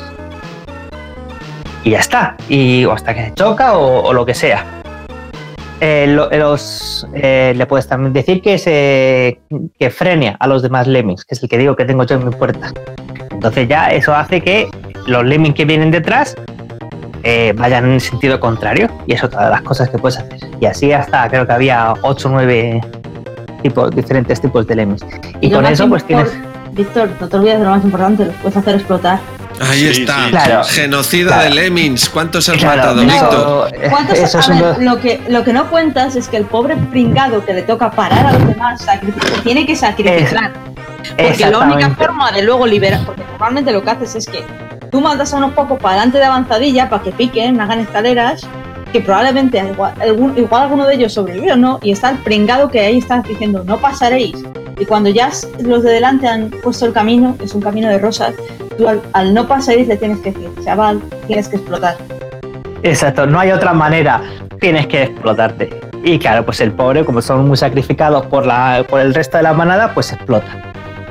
O también cuando ya ves que el nivel no tiene ya remedio y tienes que resetear, puedes decirles a todos que se suiciden y todos explotan en, en- en una orgía de píxeles, eh, pues eso, del, del año 91, que era lo que más molaba. O sea, ponías a los lemmings en, en- un sitio minúsculo, todos allá apelotonados y les estabas a explotar a todos. Cosa que lo hemos hecho todos. escenario. Claro, es una cosa que lo hemos hecho todos, ¿vale? Esos escenarios Bueno, pues. que eran bonitos, no lo siguiente, para una auténtica obra de arte pixel art. Yo todavía tengo un- las cosas más bonitas que recuerdo eran las pantallas de cristal. Las, las fases que están entre cristales es que están ahí en imaginación diciendo, pero qué cosa más Y cuando, y, cuando, y cuando te enteras las limitaciones técnicas que tenían para hacer eso, pues flipas. Porque, eh, repito, el juego original estaba hecho en. Bueno, en la ECA son 16 colores, pero son 8, 8 y 8. O sea, el, el 8 colores y el color oscuro de esos 8. Y no Sí, tienes más. Claro y oscuro, sí. Yo creo que tuve, su- yo creo que tuve suerte y pillé ya la versión que habían convertido a VGA y había Pues, 156 exacto, con colores. suerte, con suerte pillas la VGA que son alucina 256 colores. Bueno, va, flipa. Claro, un, un millennial que esté escuchando esto, que dice un bicho de, de, de 15 píxeles de alto y 12 colores, pues claro, no le entra en la cabeza. Bueno, pues así es como se jugaba en aquel entonces. Chulo. Yo recuerdo, recuerdo por entonces que, que teníais que hacer una obra mm, de, de- de logística para planificar el camino sí. de los Lemmings que con Hombre, el, claro. con el tiempo era exagerado, pero hasta el punto que de repente decías, coloco este aquí, este allí, orden para Hombre. tu escalera y de repente te equivocabas con uno y veías cómo empezaban a caer los 100 Lemmings todos por el barranco y decías, Exacto. no, no, Claro. Victorian". Claro, porque el juego era un puzzle muy, muy, muy. Eh, no se puede decir la palabra eh, que estoy pensando, pero digamos complicado. ¿Vale? Sí, o sea, y, no, sí. y, no te y no te permitía ninguna. Al primer error que cometías, como dice Fer, todo se. Todo Sí, se un auténtico Todo reto de y además, y además que eso, que es que veías que se te empezaban a morir, que tú los intentabas parar por un lado, pero se te morían por otro, y es porque has cometido un error, y ya está, y ya no tienes más esto. Una de mis cosas que estoy más orgullosa del mundo de los videojuegos que he hecho es pasarme el Lemmings. Porque me dediqué un verano, dije, mira, esto hay que acabárselo y aquí hasta que, hasta que reviente. Porque los niveles difíciles eh, son muy difíciles. Y sobre todo eso, muy, muy, muy. est- Están hechos a. a- a- a- eh, que todo lo que me sale son exabruptos. Todo muy, muy poco. Rafa no me. Yo te, Rafa luego me ¿eh, censuraría. Pero. Pero digamos eso, que los niveles eh, más complicados están hechos mm, con, A mala fe. eh, a mala fe, a muy Eso. mala fe para, para desesperarte y tal, que es como se hacían los juegos antes. Además el juego tiene creo que 200 niveles o algo así. Yo recuerdo que en algún momento lo dije, lo dejé por imposible y dije, esto es demasiado. Después de haberme pasado niveles, niveles y niveles, dije, eh, no, no. no. Exacto. Es que, es que es esto, llega un momento en el que dices, estos se están, se están pasando, o sea, se están, que se están riendo de mí. Y es verdad, se estaban riendo de ti, pero, pero tú seguías. Y yo seguí, seguí, seguí, hasta que me lo pasé y dije, ya no lo toco más porque ya, o sea, reviento. Y ya después de ese verano dejé, lo dejé durante un tiempo porque ya no había forma de, ya estaba reventado eso. Pues eso, es uno de los puzzles mejor diseñados y, y que, y que te, te involucra más que, que yo he jugado en, en la vida. Desde entonces ha habido muchos juegos que han intentado hacer lo mismo. La propia, eh, bueno, Signosis, que por cierto, después no sé si lo conoceréis lo que ha hecho más, ha hecho cosas como Grand Theft Auto. Así ya, para... Ahí está. Porque digamos, una vez que hacen los Lemmings, ¿qué hace? Pues nada, vamos a hacer otra cosa. Sí, un, un estu- estudio clásico inglés. Estaba en Liverpool. Era lo, yo ahí soñaba. Cuando estuve viviendo en Liverpool, yo quería ir a. Porque todavía estaban, pero cuando les compró Sony. Pero luego se acabó cerrando y ya solo tenían eh, testeo allí en Liverpool. y tienen una historia muy muy chula que si alguien quiere, quiere buscarla online y la lee, eh, para la gente que nos gusta los videojuegos, sobre todo la historia de los videojuegos, la historia de cómo se hizo ese, ese estudio y las relaciones que tenían es muy muy interesante. Pero bueno, todo esto nos lleva a eso. Eh, para mí, el Lemmings es una obra maestra de los 90, pero claro, jugada hoy, pues es, es complicada de jugar. ¿eh? Complicada de jugar. Ha habido reediciones mm, sin fin, hasta la, posiblemente la más bonita, claro, en la que ya los, los personajes ya no tenían 16 píxeles, ya tenían unas animaciones preciosas y perfectas de, pues eso, de miles de colores y todo lo que todo lo que la tecnología podía podía proveer, pero ya no es lo mismo. Está muy bien, pero ya no es lo mismo. Y no te olvides que la segunda parte, aunque algunos la pongan a caer de un burro, a mí Lemmings 2 me gustó bastante. Porque in- introducía mecánicas nuevas y, y sobre todo pues que tenías los niveles egipcios, los niveles medievales y cosas así. A ver, no tenía la, ma- no tenía la magia del primero, pero no era una mala secuela eh, en el sentido, de hecho en algunas cosas a mí me gustaba más, porque era más Es que divertido. también- Claro, también el problema que tiene cuando haces una obra maestra del tamaño del Lemmings es que cualquier cosa que hagas después, pues va a haber gente como Mac que va a decir, ah, no está a la altura. Y aunque no esté a la altura, y aunque no esté a la altura, que es, que es verdad, eh, claro, es que eh, no se puede dar el, el, primer golpe dos veces, porque ya no es el primero. Claro. Repito, a mí durante, durante una temporada, pues cuando salió sobre todo el Lemmings 2, durante mucho tiempo me gustaba más el 2 que el 1. Luego, con los pasos de los años, una, el 1 es el que ha quedado ahí, el que ha seguido escalando posiciones, pero a mí el 2 me gustó muchísimo. Yo no lo pongo como una decepción. Estoy diciendo que no ha pasado los anales de la historia como el 1, pero eso no quita que no sea un juegazo como la Copa de un Pino y en algunas cosas superior al 1. Bueno, pues eso. Eh, para el que eh, si conseguise jugarlo en alguna plataforma, pues intentarlo porque, porque es eso, porque simplemente por ver cómo era la, el diseño de puzzles merece la pena. Pero eso nos lleva a eh, hoy en día. ¿Y hoy en día qué es lo que se lleva? Bueno, lo que se lleva es pues, jugar en el móvil eh, o en la tablet. ¿Y qué es lo que se lleva? Que es como hemos empezado hablando de, de Electronic Arts, microtransacciones. Y, y, tonterías de estas de energía. Y dame un like. Y cosas oh, de esas. Pero hacer esto con Lemmings es doloroso. Y ¿eh? Pues eso nos lleva a Lemmings que acaban de sacar para, para iOS y para Android. Y llevo jugándolo pues bastante. Desde que salió hasta, hasta hoy, la verdad es que le estoy dando bastante. ¿Cuál es el, el veredicto? Pues hombre, evidentemente, eh, visual, primero, visualmente se lo han curado muchísimo. Han capturado la esencia de, pues de lo que se puede. Evidentemente no se puede poner los pixelacos de, de antes, Ahora hay que hacer otra cosa, lo que sea, pero otra cosa. Y hay que hacer una cosa eh, orientada a jugar con el dedo, no con el ratón, que antes nos matábamos ahí para jugar al. Como decía antes Mae de, de, las aventuras gráficas, pues esto era igual, era tenías que darle a, que empezar a construir la escalera en el píxel adecuado. Porque un píxel antes no te da y un píxel un después te pasas. Entonces, pues, pues tenías que estar. Y como fallases eso después de haber jugado media hora en el nivel, pues, pues claro, te cortaban las venas. Pues eso, eso ya hoy en día no se puede hacer. Y seguramente pues es una buena decisión. Entonces han hecho una adaptación que para empezar el nivel cabe en, en la pantalla del móvil, no tiene ni scroll ni nada. Y luego han limitado bastante las habilidades de los lemmings a, a dos o tres, me parece. Puedes eh, hacer escaleras, puedes eh, destruir un bloque y, y, eh, esto, y, parar. Y ya está, no tienen más, más, eh, más habilidades.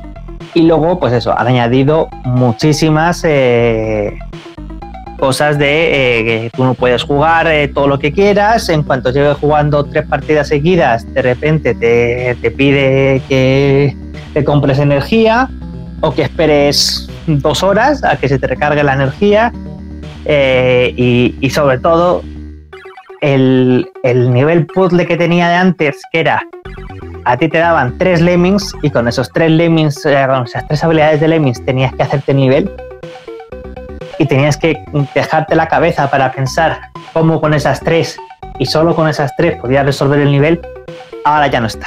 Ahora ya simplemente tienes tu energía que se te recarga y, y, para resolver el nivel, pues ya está. Si no te da la energía, pues te esperas o te la compras. Joder, o sea que básicamente es echarle pasta. Echar gasolina. Eh, eh, sí, básicamente. O esperar, que es una cosa que me, que me revienta. Este juego en, en puro single player, como te estaba vendiendo EA antes, pues sería bastante decente. Y sobre todo no tendría las mecánicas que es lo que me molesta. No me molesta tanto las eh, mecánicas estas o, o, las microtransacciones o todo lo que quiera llamar, sino que es que el juego, el diseño del juego está diseñado en base a esas mecánicas. Y, y ahí ya cuando ya me tocan el, el gameplay, pues ya, ya ella me molesta. ya te tocan lo aún más así, sagrado. Bueno, pues para, aún así, pues para echar una partida eh, rápida de vez en cuando, desde luego vamos, yo no voy a pagar un duro con este modelo de negocio de paga un poco por... También tiene, eh, eh, al principio tus lemmings son pues el lemming, digamos, eh, simple, sin, sin, ningún tipo de disfraz, y según te van saliendo sobres, eh, vas desbloqueando las, lo que llaman las tribus. Es que cada lemming tiene un- unos sprays distintos. Y cuando los desbloqueas todos, pues la verdad que, la verdad que ya te digo, eh, visualmente el juego está muy bien hecho. Y los, los lemmings estos que vas desbloqueando, pues son muy monos y, la verdad que eso está currado. Porque hoy en día eso es lo que vende, no que el, que el diseño del juego esté bien o esté mal. Pero comentabas que esto era para móvil, ¿no? Para plataforma móvil. Sí, sí, sí. Android y que, iOS. que, o sea, si- si- sin menospreciar la nueva versión que han construido, si quieres jugar de verdad como, como juegan los hombres, este te puedes, te puedes buscar en GOG las versiones originales remasterizadas y, y darle caña como Dios manda, ¿no? Eh, sí y no. Eh, como te digo, esto es un juego que mm, mucho, o sea, si lo remasterizas, pierde un poco la gracia. Y además creo que no está remasterizado, creo que están hechos No, cosas nuevas. Me, refiero es, eh, la, la programación remasterizada para que funcione en las plataformas actuales. Eh, decir, sí, pero que no es lo mismo, o sea, porque no jugamos igual. Eh, es difícil de explicar, pero, pero no es lo, o sea, no, no tiene la misma pantalla, no tiene ese, o sea, se puede jugar. Yo, de hecho, lo tengo instalado, tengo una, una versión para Windows que me funciona. Y tiene, lo primero que tienes que hacer es eh, escalar la pantalla Anda.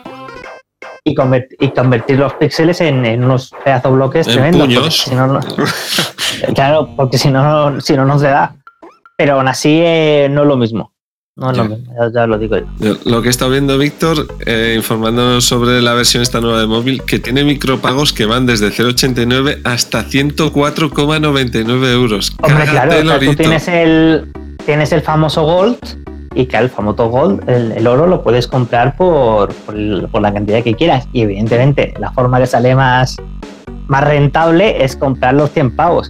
Claro que que yo sí. me imagino que, ya me imagino, no, yo estoy seguro que habrá gente que lo compre. Es que en eso se basan estos juegos, en que llega, en que llega alguien y se gasta 500 pavos en, en, En esto, ganar. en un- en No, no, ganar. en ganar, en ganar. Luego también hay torneos y claro, supongo que el que el, el chaval, es que lo más triste de esto es que esto, sobre todo yo creo que ataca a los niños, básicamente. Y entonces el niño que está viciado a, la- a- a muerte y está en un torneo y va el tercero y de repente se le acaba la energía, pues dice, pues mira, me gasto 100 pavos de papá Joder. y, y ya está. Y cuando se me acaban los 100 pavos de papá, me compro los 100 pavos de mamá. Y así. Y, y- y así es como funciona este negocio, básicamente. No, no, claro. Ese es, el, ese es el resumen. Y por eso yo creo que en algún momento hay que decir una, una palabra maldita que como la diga aquí en... O sea, sí que Rafa me la permitirá, pero el resto de la industria me querrá matar, que es regulación ¡Oh! y llamar a, los- a este tipo de videojuegos eh, eh, gambling, vamos, apuestas. Ala. Sí. Y ahí ya se cae el chiringuito porque ha habido un país de la Unión Europea que lo ha dicho, que es Bélgica. Ha sido por ahora el, el único país del mundo que ha dicho, esto que estáis haciendo se parece mucho a los juegos de azar. Pues os vamos a aplicar la legislación de los juegos de azar. Y, y se, ha, ca- se ha- se ha caído el. Se ha caído, o sea, eh, por ejemplo, Blizzard ha quitado en Bélgica los, los esto, los, todos los sobres y todas las cosas y no están disponibles en Bélgica porque claro, les cae un, un puro del copón. Y, y yo creo que esto tendrá que terminar, terminará pasando tarde o temprano, pero ya te digo, la industria lo tiene pánico porque ahora mismo lo que está dando dinero. Ahora mismo lo que está dando dinero a las puertas. Hombre, se te cae el Fortnite, se te cae el Puff, Exacto. se te cae. O sea, todos. Eh, Pues hay que decir tienen. esa palabra maldita de esto hay que considerarlo en juegos de azar. Y al igual que no se permite que los niños se, se compren esto, se comp- hagan apuestas, pues no se permite que los niños compren esto. Y ya está. Pues eh, yo estoy contigo, yo estoy completamente contigo. O sea, además creo que llegará el día en el que eh, ocurra algo y alguien o algún medio de comunicación relacione esa desgracia que ha ocurrido con que acababa de comprar una loot box en no sé dónde, con no sé qué premio, y que alguien se sintió decepcionado no sé qué, y ocurrió una desgracia. Y en ese momento en el que se produzca la unión entre medio de comunicación, escándalo y loot boxes, se regulará. Hasta entonces, Sí, yo no. estoy de acuerdo. Pues ya veremos. Va a ser una pena, pero esperemos que ocurra más pronto que tarde, porque yo conversando con algún chaval, incluso con un hermano mío no tan chaval, a veces me, me, me asusta, ¿no? La, la- no sé, la- las A posibilidades. mí a veces no, a mí continuamente me asusta. Me asusta mucho, de hecho. Ya. Porque como decimos, esto es la norma. Sí, sí, sí. No hay store digital donde no haya esto. No, claro. Así que nada, a ver qué hace Electronic Arts con el Fallen Order, que le vamos a estar vigilando. Y, y a ver qué hace. También, por cierto, ha salido una noticia muy parecida que da mucho, mucho, mucho pánico, también relacionada con Electronic Arts, que es el Dragon Age 4. Ay, no, no me lo menciones, Víctor, por favor, que Todavía me duele mucho. Pues leeros el artículo. Leeros el artículo que, que da mucho miedo leerlo, ¿eh? De cómo se han hecho las cosas en, en Bioware. Que está, que está con, ¿Cómo se han cargado a la joya, a la joya de la corona? Que es que no voy a, no, ya no quiero saber de Bioware si hacen eso con el Dragon Age 4. Pues léete el artículo y vas a flipar. sí, sí, sí lo he leído, por eso digo. Pues que eso, pues- quiero llegar. Pues sí, sí, da cosita Bueno, leer. pues déjanos el enlace, Víctor, y lo pondremos en el blog para que la gente decida si lo quiere ver o no en el, en el anuncio del, del episodio. Bueno, pues después de este caminito por el que nos ha llevado Víctor por el pasado y también el, que- inició Fer con Star Control Engines, yo voy a seguir. Voy a seguir la misma senda que me han marcado ellos, pero me voy a ir a otro mundo, me voy a ir al mundo de los juegos de mesa. Me voy a venir aquí directamente a España porque el creador del juego es español y os voy a hablar de Power Up, un juego de mesa que es un dungeon crawler en 2D, en dos dimensiones, que emula los juegos de plataformas en 16 bits, ¿vale? Yo ya sé que ahora mismo tengo la atención de todos vosotros, ¿vale? Es un juego de mesa cooperativo que se puede jugar de forma asimétrica, así que todos los jugadores pueden jugar contra, el, contra los bugs, contra los malos del juego, o todos los jugadores pueden jugar contra otro jugador que se encargue de mover a los malos, ¿vale? Entonces, ¿de qué va esto? ¿De qué va Power Up? ¿Vale? Un juego que eh, ha sido creado por eh, Ramón Redondo y que eh, ha sido publicada por su, empresa, por su editora Tempus Fugit Games. Como os acabo de comentar, es un juego de mesa Dungeon Crawl. O sea, mm, por si la temática no suena, es de estos juegos en los que vas con tus compañeros, con tus amigos y vas dándole hachazos a todo el mundo en la mazmorra de turno. Pero en esta ocasión la mazmorra es un, un imaginario de 16 bits como veíamos nosotros los juegos en scroll horizontal. Así que en vez de ver como normalmente se ven estos juegos de mesa de Dungeon Crawl desde, desde arriba, nosotros lo veremos en horizontal. La mazmorra está montada en horizontal. Además es una mazmorra de ciencia ficción, así que tiene los elementos característicos de la ciencia ficción. Y en dos dimensiones, como os acabo de comentar, y con todos jugando contra los enemigos que eh, os van apareciendo en el juego. Yo recomiendo, si me estáis escuchando el, ahora mismo este comentario sobre el juego, que os busquéis imágenes sobre el juego. Yo os pondremos, os pondremos enlaces en el blog, en el propio post del, del programa, porque lo primero que tenéis que ver es la maravillosa presentación que tiene este juego. Ramón Redondo se ha, cruza- se ha currado una presentación increíble. Los gráficos que tiene este juego, y digo gráficos utilizando la palabra que normalmente se utiliza con los videojuegos, los gráficos que se ha currado son maravillosos. Ha trasladado la estética de píxeles como puños que os estaba hablando antes Víctor, la ha trasladado a un juego de mesa, así que vosotros vais a poder jugar con vuestros personajes representándoos como los típicos héroes con los que jugábamos en nuestro, eh, en nuestro cómodo de Amiga, en nuestra Super Nintendo, en, en nuestra Mega Drive, en aquellos sistemas de 16 bits que teníamos en los que veíamos los gráficos pixelados. Pues se ha currado personajes pixelados, escenarios pixelados preciosos, o sea, mola mazo ver los escenarios, cómo los construyes, cómo los vas colocando, los detallitos que tiene cada una de las de las partes de las losetas con las que formas el escenario y también los enemigos están pixelados, son creaciones propias, los llaman bugs y eh, son elementos que se están metiendo en las narrativas de los videojuegos y están estropeando los videojuegos. Así que nuestros héroes pixelados tendrán que dedicarse a destruir a estos bugs, que como podéis imaginaros también son monstruos sacados de la imaginación de eh, Ramón Redondo, pero eh, con una estética súper pixelada y súper flipante, como todo el arte que tiene este juego. Y tendremos que ir desarrollando distintas misiones en las que o nosotros solos, porque se puede jugar solo, o nosotros con nuestros compañeros iremos derrotando a los bugs que aparecen en las distintas fases o en las distintas misiones de juego para superar las misiones. Como os podéis imaginar, el juego eh, tiene todas las características de un dungeon crawl, lo que se utiliza habitualmente, pero tematizadas e integradas dentro del mundo de los videojuegos. Así que tenéis personajes distintos. Cada uno de los personajes con los que podéis jugar en el juego tienen habilidades distintas, tienen distintos números de dados que lanzan cuando disparan para atacar a distancia a un enemigo o cuando luchan cuerpo a cuerpo. Además tienen unos contadores de balas, porque la munición se va agotando, igual que nos ocurría en muchos videojuegos en los 90, pues la munición se va agotando, así que cuando tú disparas a un enemigo tienes que mover un marcador, ponerlo boca abajo para señalar que te estás quedando sin balas. Pero si te quedas sin balas, puedes acudir a la tienda, igual que teníamos en, los, en nuestra época, y comprar más balas o comprar más eh, corazones de vida, porque la vida también está representada con los corazoncitos, si te hacen daño, la vas perdiendo y si llegas a cero, pues mueres. ¿Pero mueres de verdad? Pues no, porque igual que en los videojuegos hay posibilidad de tener continúes. En este juego también tienes posibilidad de continuar la partida.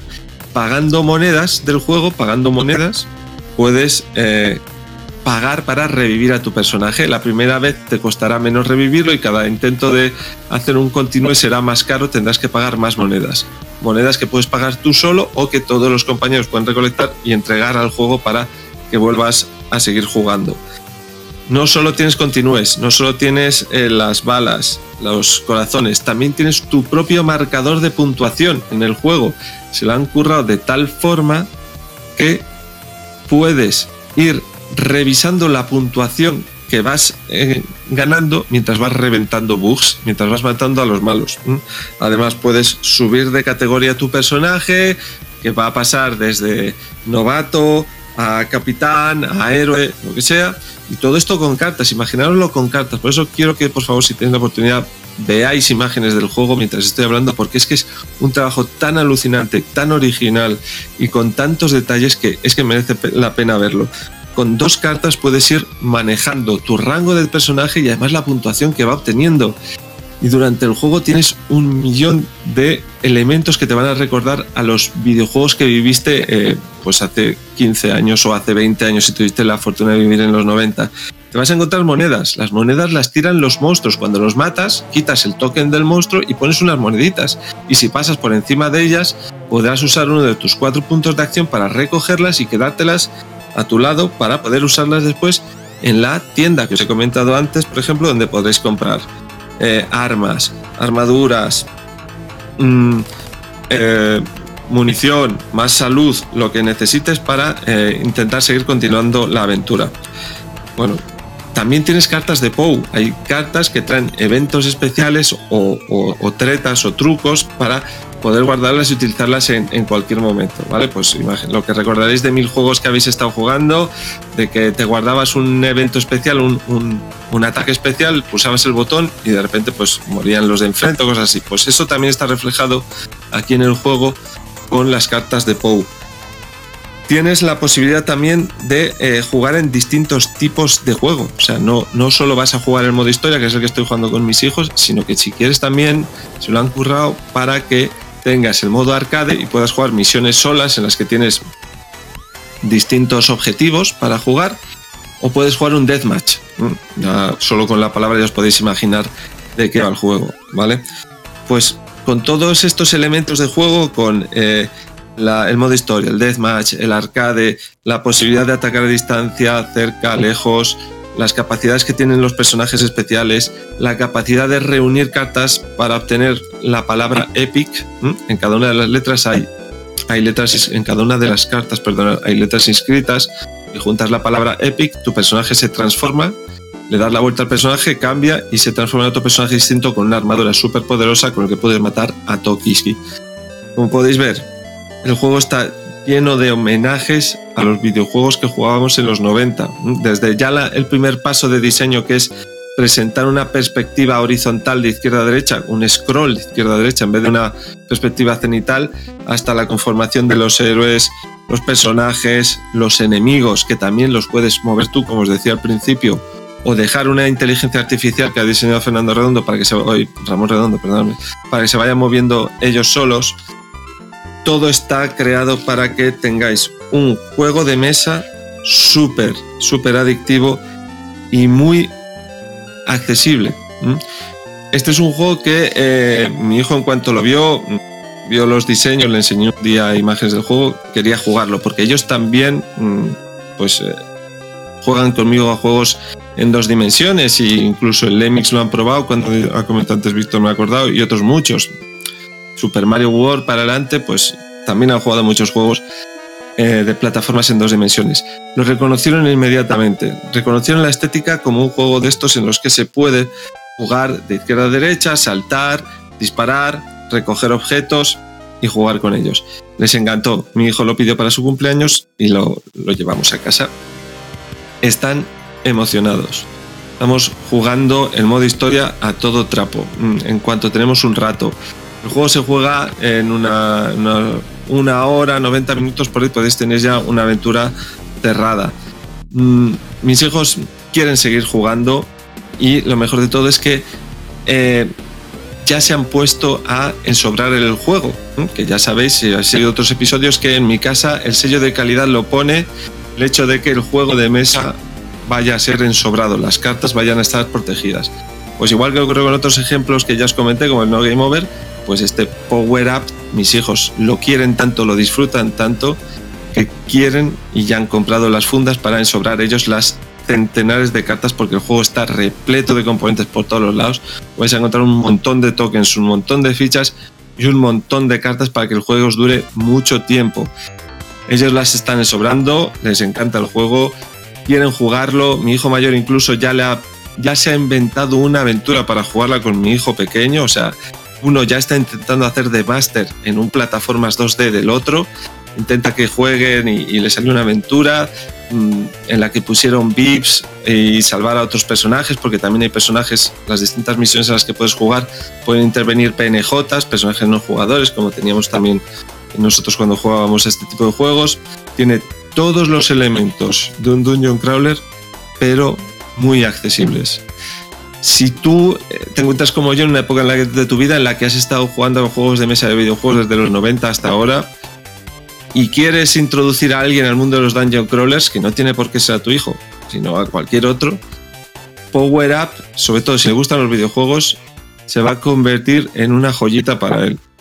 Yo lo juego con mis hijos, me encanta jugarlo con mis hijos, mis hijos lo disfrutan y todos en la mesa estamos encantados intentando ver, tensionados, intentando trabajar en equipo para resolver el escenario.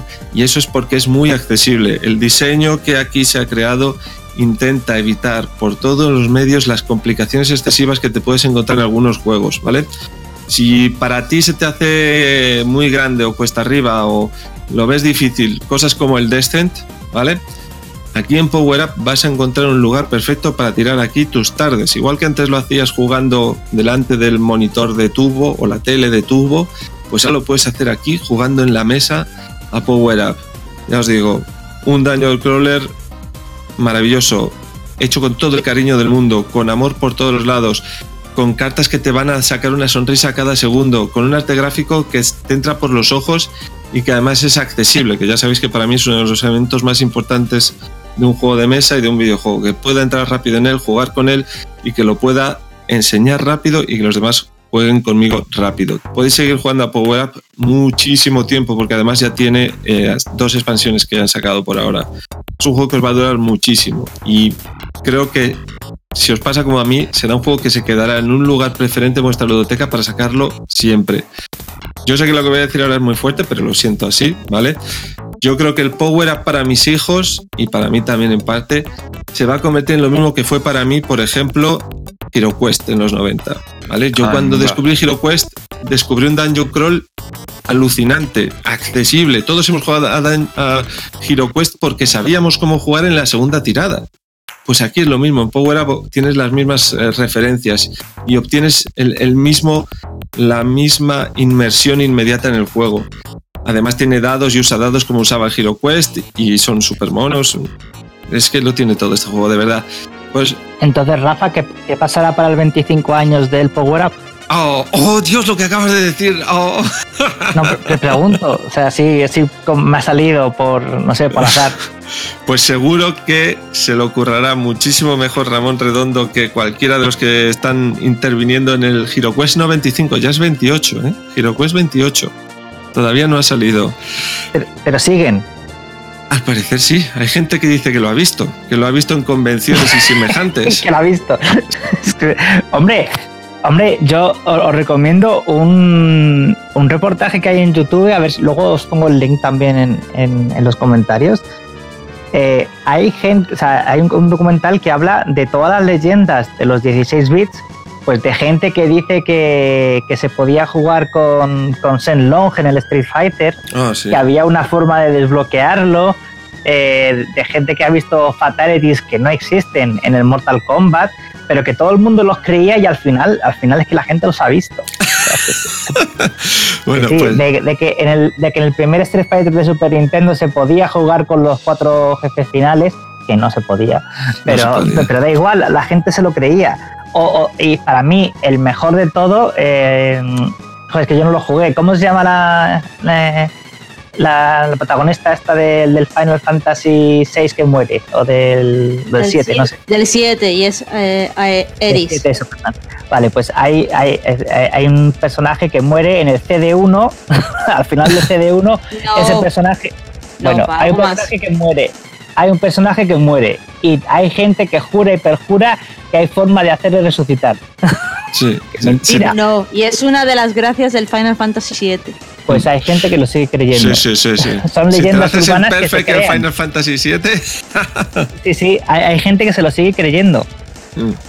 Bueno, pues yo estoy seguro que Power Up tiene mucha vida por delante. Estoy seguro de que va a haber mucha gente que lo seguirá jugando durante mucho tiempo. Y si llega al 25 aniversario, que pues seguro que sí, montarán un, un cajón inmenso lleno de pues de toda la imaginería y la parafernalia de 16 bits que os podéis llegar a imaginar, que igual, pues oye, yo desde aquí doy una, una idea a Ramón. Si quieres seguir por el camino, pues puede probar también algunas cositas en 32 bits, que también hubo maravillas eh, de sprites y pixels en 32 bits.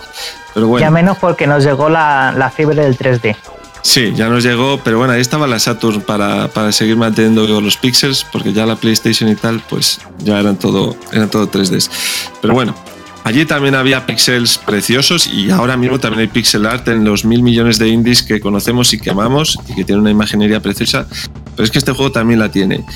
Este juego Hacedme caso, si estáis buscando un juego de introductorio para jugar con vuestros hijos, para que todos juguéis juntos, para que no haya competición y rivalidades entre los jugadores, sino que todos vayan a una con una historia que les va a gustar y si además a la persona que se lo quieres presentar le gustan los videojuegos, le va a entrar por los ojos y 10 minutos después va a estar jugando contigo en la mesa, todo emocionado. Juego súper accesible, súper recomendable, se queda en mi, en mi biblioteca forever seguramente y mis hijos estoy seguro que para ellos va a ser un juego del mismo calibre del que fue para mí Hero Quest. Bueno, espero que os guste este juego y que os lo compréis porque os va a merecer muchísimo la pena. Bueno, pues una vez hemos terminado con esto, nosotros cuatro nos vamos, bueno, nosotros cinco, perdón, nos vamos a despedir ahora pero el programa va a seguir, como os he dicho antes, Paul nos tenía preparado para nosotros una pieza, así que después de nuestra despedida vais a estar escuchando el videojuego que nos ha traído, que nos ha preparado para hablar en este episodio. Bueno, sin más, solo nos queda despedirnos, no cortéis ahora que viene después Paul, así que nosotros nos quedamos aquí. Un saludo chicos. Un abrazo. Adiós. Un saludo Mipels, hasta la próxima. Nos vemos en la próxima, jugones. Besos. Hola, hola, queridos Meeples, ¿cómo les va? Aquí estamos una vez más en diferido, pero presentes en este maravilloso podcast. Y la realidad es que em, estuve jugando en este tiempo a un videojuego y dije, no puedo dejar que transcurra un programa más de Homo Meeple sin contar eh, acerca de este gran título. ¿Y por qué especialmente, especialmente perdón, aquí en Homo Meeple? Porque tenemos un público bastante variado, pero en definitiva hay mucha gente que es gran apasionada de los juegos de mesa. Y me parece que este videojuego en particular tiene, es básicamente un juego de mesa. Sí, tiene muchísimas características de, un juego de mesa porque de alguna manera es un deck builder y creo que es un momento ideal para que aquellas personas que por ahí no, no les atraen mucho los videojuegos, sí por ahí con este en particular puedan empaparse eh, de, este, de este mundo. Y se trata del el Slade Spire, ¿sí? básicamente es un deck builder, pero un juego que maneja de manera formidable eh, toda esta información necesaria para jugar de manera amena a un título de estas características y lo hace sensacionalmente porque de alguna forma uno se enfrenta a toda esa información que realmente necesita para llevar adelante la partida y no se da cuenta que está absorbiendo todo, todo ese, ese conjunto de datos que lo hacen tomar las decisiones o micro decisiones que nos van a llevar adelante en esta partida. Se trata de un juego que es eh, básicamente un roguelike, ¿sí? como dije, un deck builder por supuesto, pero un juego que ha salido para Mac, para Windows, sí, a través de Steam y también para Nintendo Switch. Em, para mí el, gran problema que tiene este título, eh, si es que hay que encontrarle alguna pega, es básicamente que el juego no está para plataformas eh, móviles, ¿sí? no está para Android y tampoco está para iOS, eh, que creo que es un juego ideal para este tipo de, de plataformas móviles. Está para la Nintendo Switch, que es un híbrido, pero creo que sería realmente espectacular si estuviese para celulares o para, eh, para iOS, ¿no? Es decir, ya sea para el sistema de, teléfonos o para la, el iPad, ¿sí? Pero bueno, de alguna manera este, vamos a, a, introducirnos un poco en este mundo que nos propone este gran título. Lady Spire es un juego en el que vamos a arrancar eligiendo al único personaje que vamos a tener destrabado al comienzo de la partida y tenemos que ir eligiendo tres caminos posibles. ¿sí? Este camino nos va a llevar a través de diferentes eh, iconos que aparecen en, una especie de mapa antiguo, nos van a ir llevando por nuestra aventura hasta el final de ese camino que elijamos en el cual nos vamos a enfrentar a un jefe final. Tenemos la posibilidad de cruzarnos obviamente con enemigos, también tenemos habitaciones en las que ocurrirán eventos especiales donde por ahí nos podemos encontrar con algún otro guerrero caído en batalla. Podemos también encontrarnos habitaciones de tesoros, habitaciones en las que podemos comerciar, en las que podemos descansar y demás.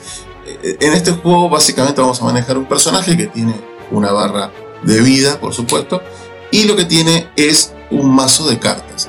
En este mazo de cartas vamos a arrancar la partida con cinco cartas en la mano y el resto de las cartas en, en la pila, digamos, ¿no? Lo que va a ocurrir, la mecánica del juego es, aparecen enemigos, ¿sí? En pantalla te van a aparecer dos, tres enemigos pueden aparecer, o uno, y ¿qué ocurre? El enemigo tiene, digamos, a la vista cuánto daño nos va a hacer, ¿sí? Y cuál es su intención. Es decir, qué es lo que va a ocurrir en el próximo turno. Si nos va a atacar, si se va a defender y por cuántos puntos nos va a atacar y por cuántos puntos se va a defender.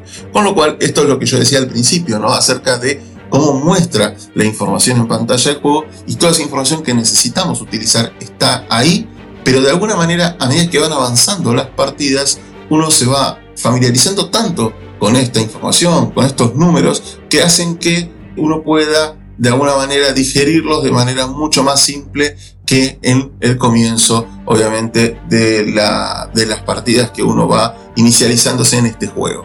Para continuar con el tema de la mecánica, lo que va a ir ocurriendo es que vamos a ir jugando cartas. Estas cartas tienen algún tipo de efecto, son cartas que pueden ser o de ataque o de defensa, o puede ser algún boost que utilicemos. Vamos a ir gastando con esas cartas energía que tenemos que en realidad no es una energía, sino que son tres puntos. Entonces, eh, tenemos tres puntos para gastar. ¿Qué pasa? Algunas cartas valen cero, otras valen uno, otras valen dos, otras valen tres. Y así vamos a ir, lo que vamos a ir haciendo es ir jugando esas cartas en nuestro turno hasta que agotemos esos tres puntos de acción que tenemos. Al agotar esos tres puntos de acción, pasa al turno de nuestro oponente y va a ir ocurriendo lo que ya habíamos visto previamente en pantalla, es decir, que si el oponente tenía una intención de protegerse, se va a proteger, si tiene intención de atacar, nos va a atacar y demás. Eh, hay gran variedad de enemigos, hay eh, también la forma en la que los enemigos aparecen porque puede, eh, nos pueden tocar dos enemigos de un, de un, tipo y otro de otro. Entonces esas combinaciones también son importantes entender de qué manera es más efectiva atacarlos y ir desarrollando nuestra partida. Como todo deck builder, lo más importante es la sinergia que nosotros podemos lograr en el mazo y eso está muy pero muy bien aplicado en Slade Spire. La verdad que como deck builder es un gran juego, creo que eh, tranquilamente podría ser un juego realmente de, cartas físicas, pero perdería un poco también de, eh, espontaneidad el juego, ¿no? porque el juego tiene esto que yo les decía de manejar muy bien la información de la pantalla, que nosotros podamos ir jugando las cartas, naturalizando por supuesto cada uno de esos números a qué nos llevan y qué efecto va a tener dentro de esa batalla. Además, el arte del juego está muy bien llevado a cabo, está todo muy en comunión para lograr un título redondo, básicamente. A medida que se van desarrollando las batallas, vamos a ir avanzando por estos diferentes puntos que yo les iba mencionando en el mapa, en los cuales ya también previamente uno puede saber qué es lo que va a tocar. Algunos, en algunos no se sabe y en otros sí, pero en la mayoría de los casos vamos a ir viendo contra qué nos enfrentamos. En el camino podemos cruzarnos ya sea con enemigos comunes como también enemigos de elite que son un poco más complejos, pero que obviamente al finalizar esa batalla nos va a ir dando mayor experiencia. Eh, es importante mencionar que cada vez que terminamos una batalla nos da, eh, bueno, recompensa en oro, nos puede dar algún tipo de eh, objeto como puede ser una poción, este, para alterar diferentes efectos, pero lo más importante es que al finalizar aparecen tres cartas. De esas tres cartas nosotros vamos a elegir una, ¿está bien?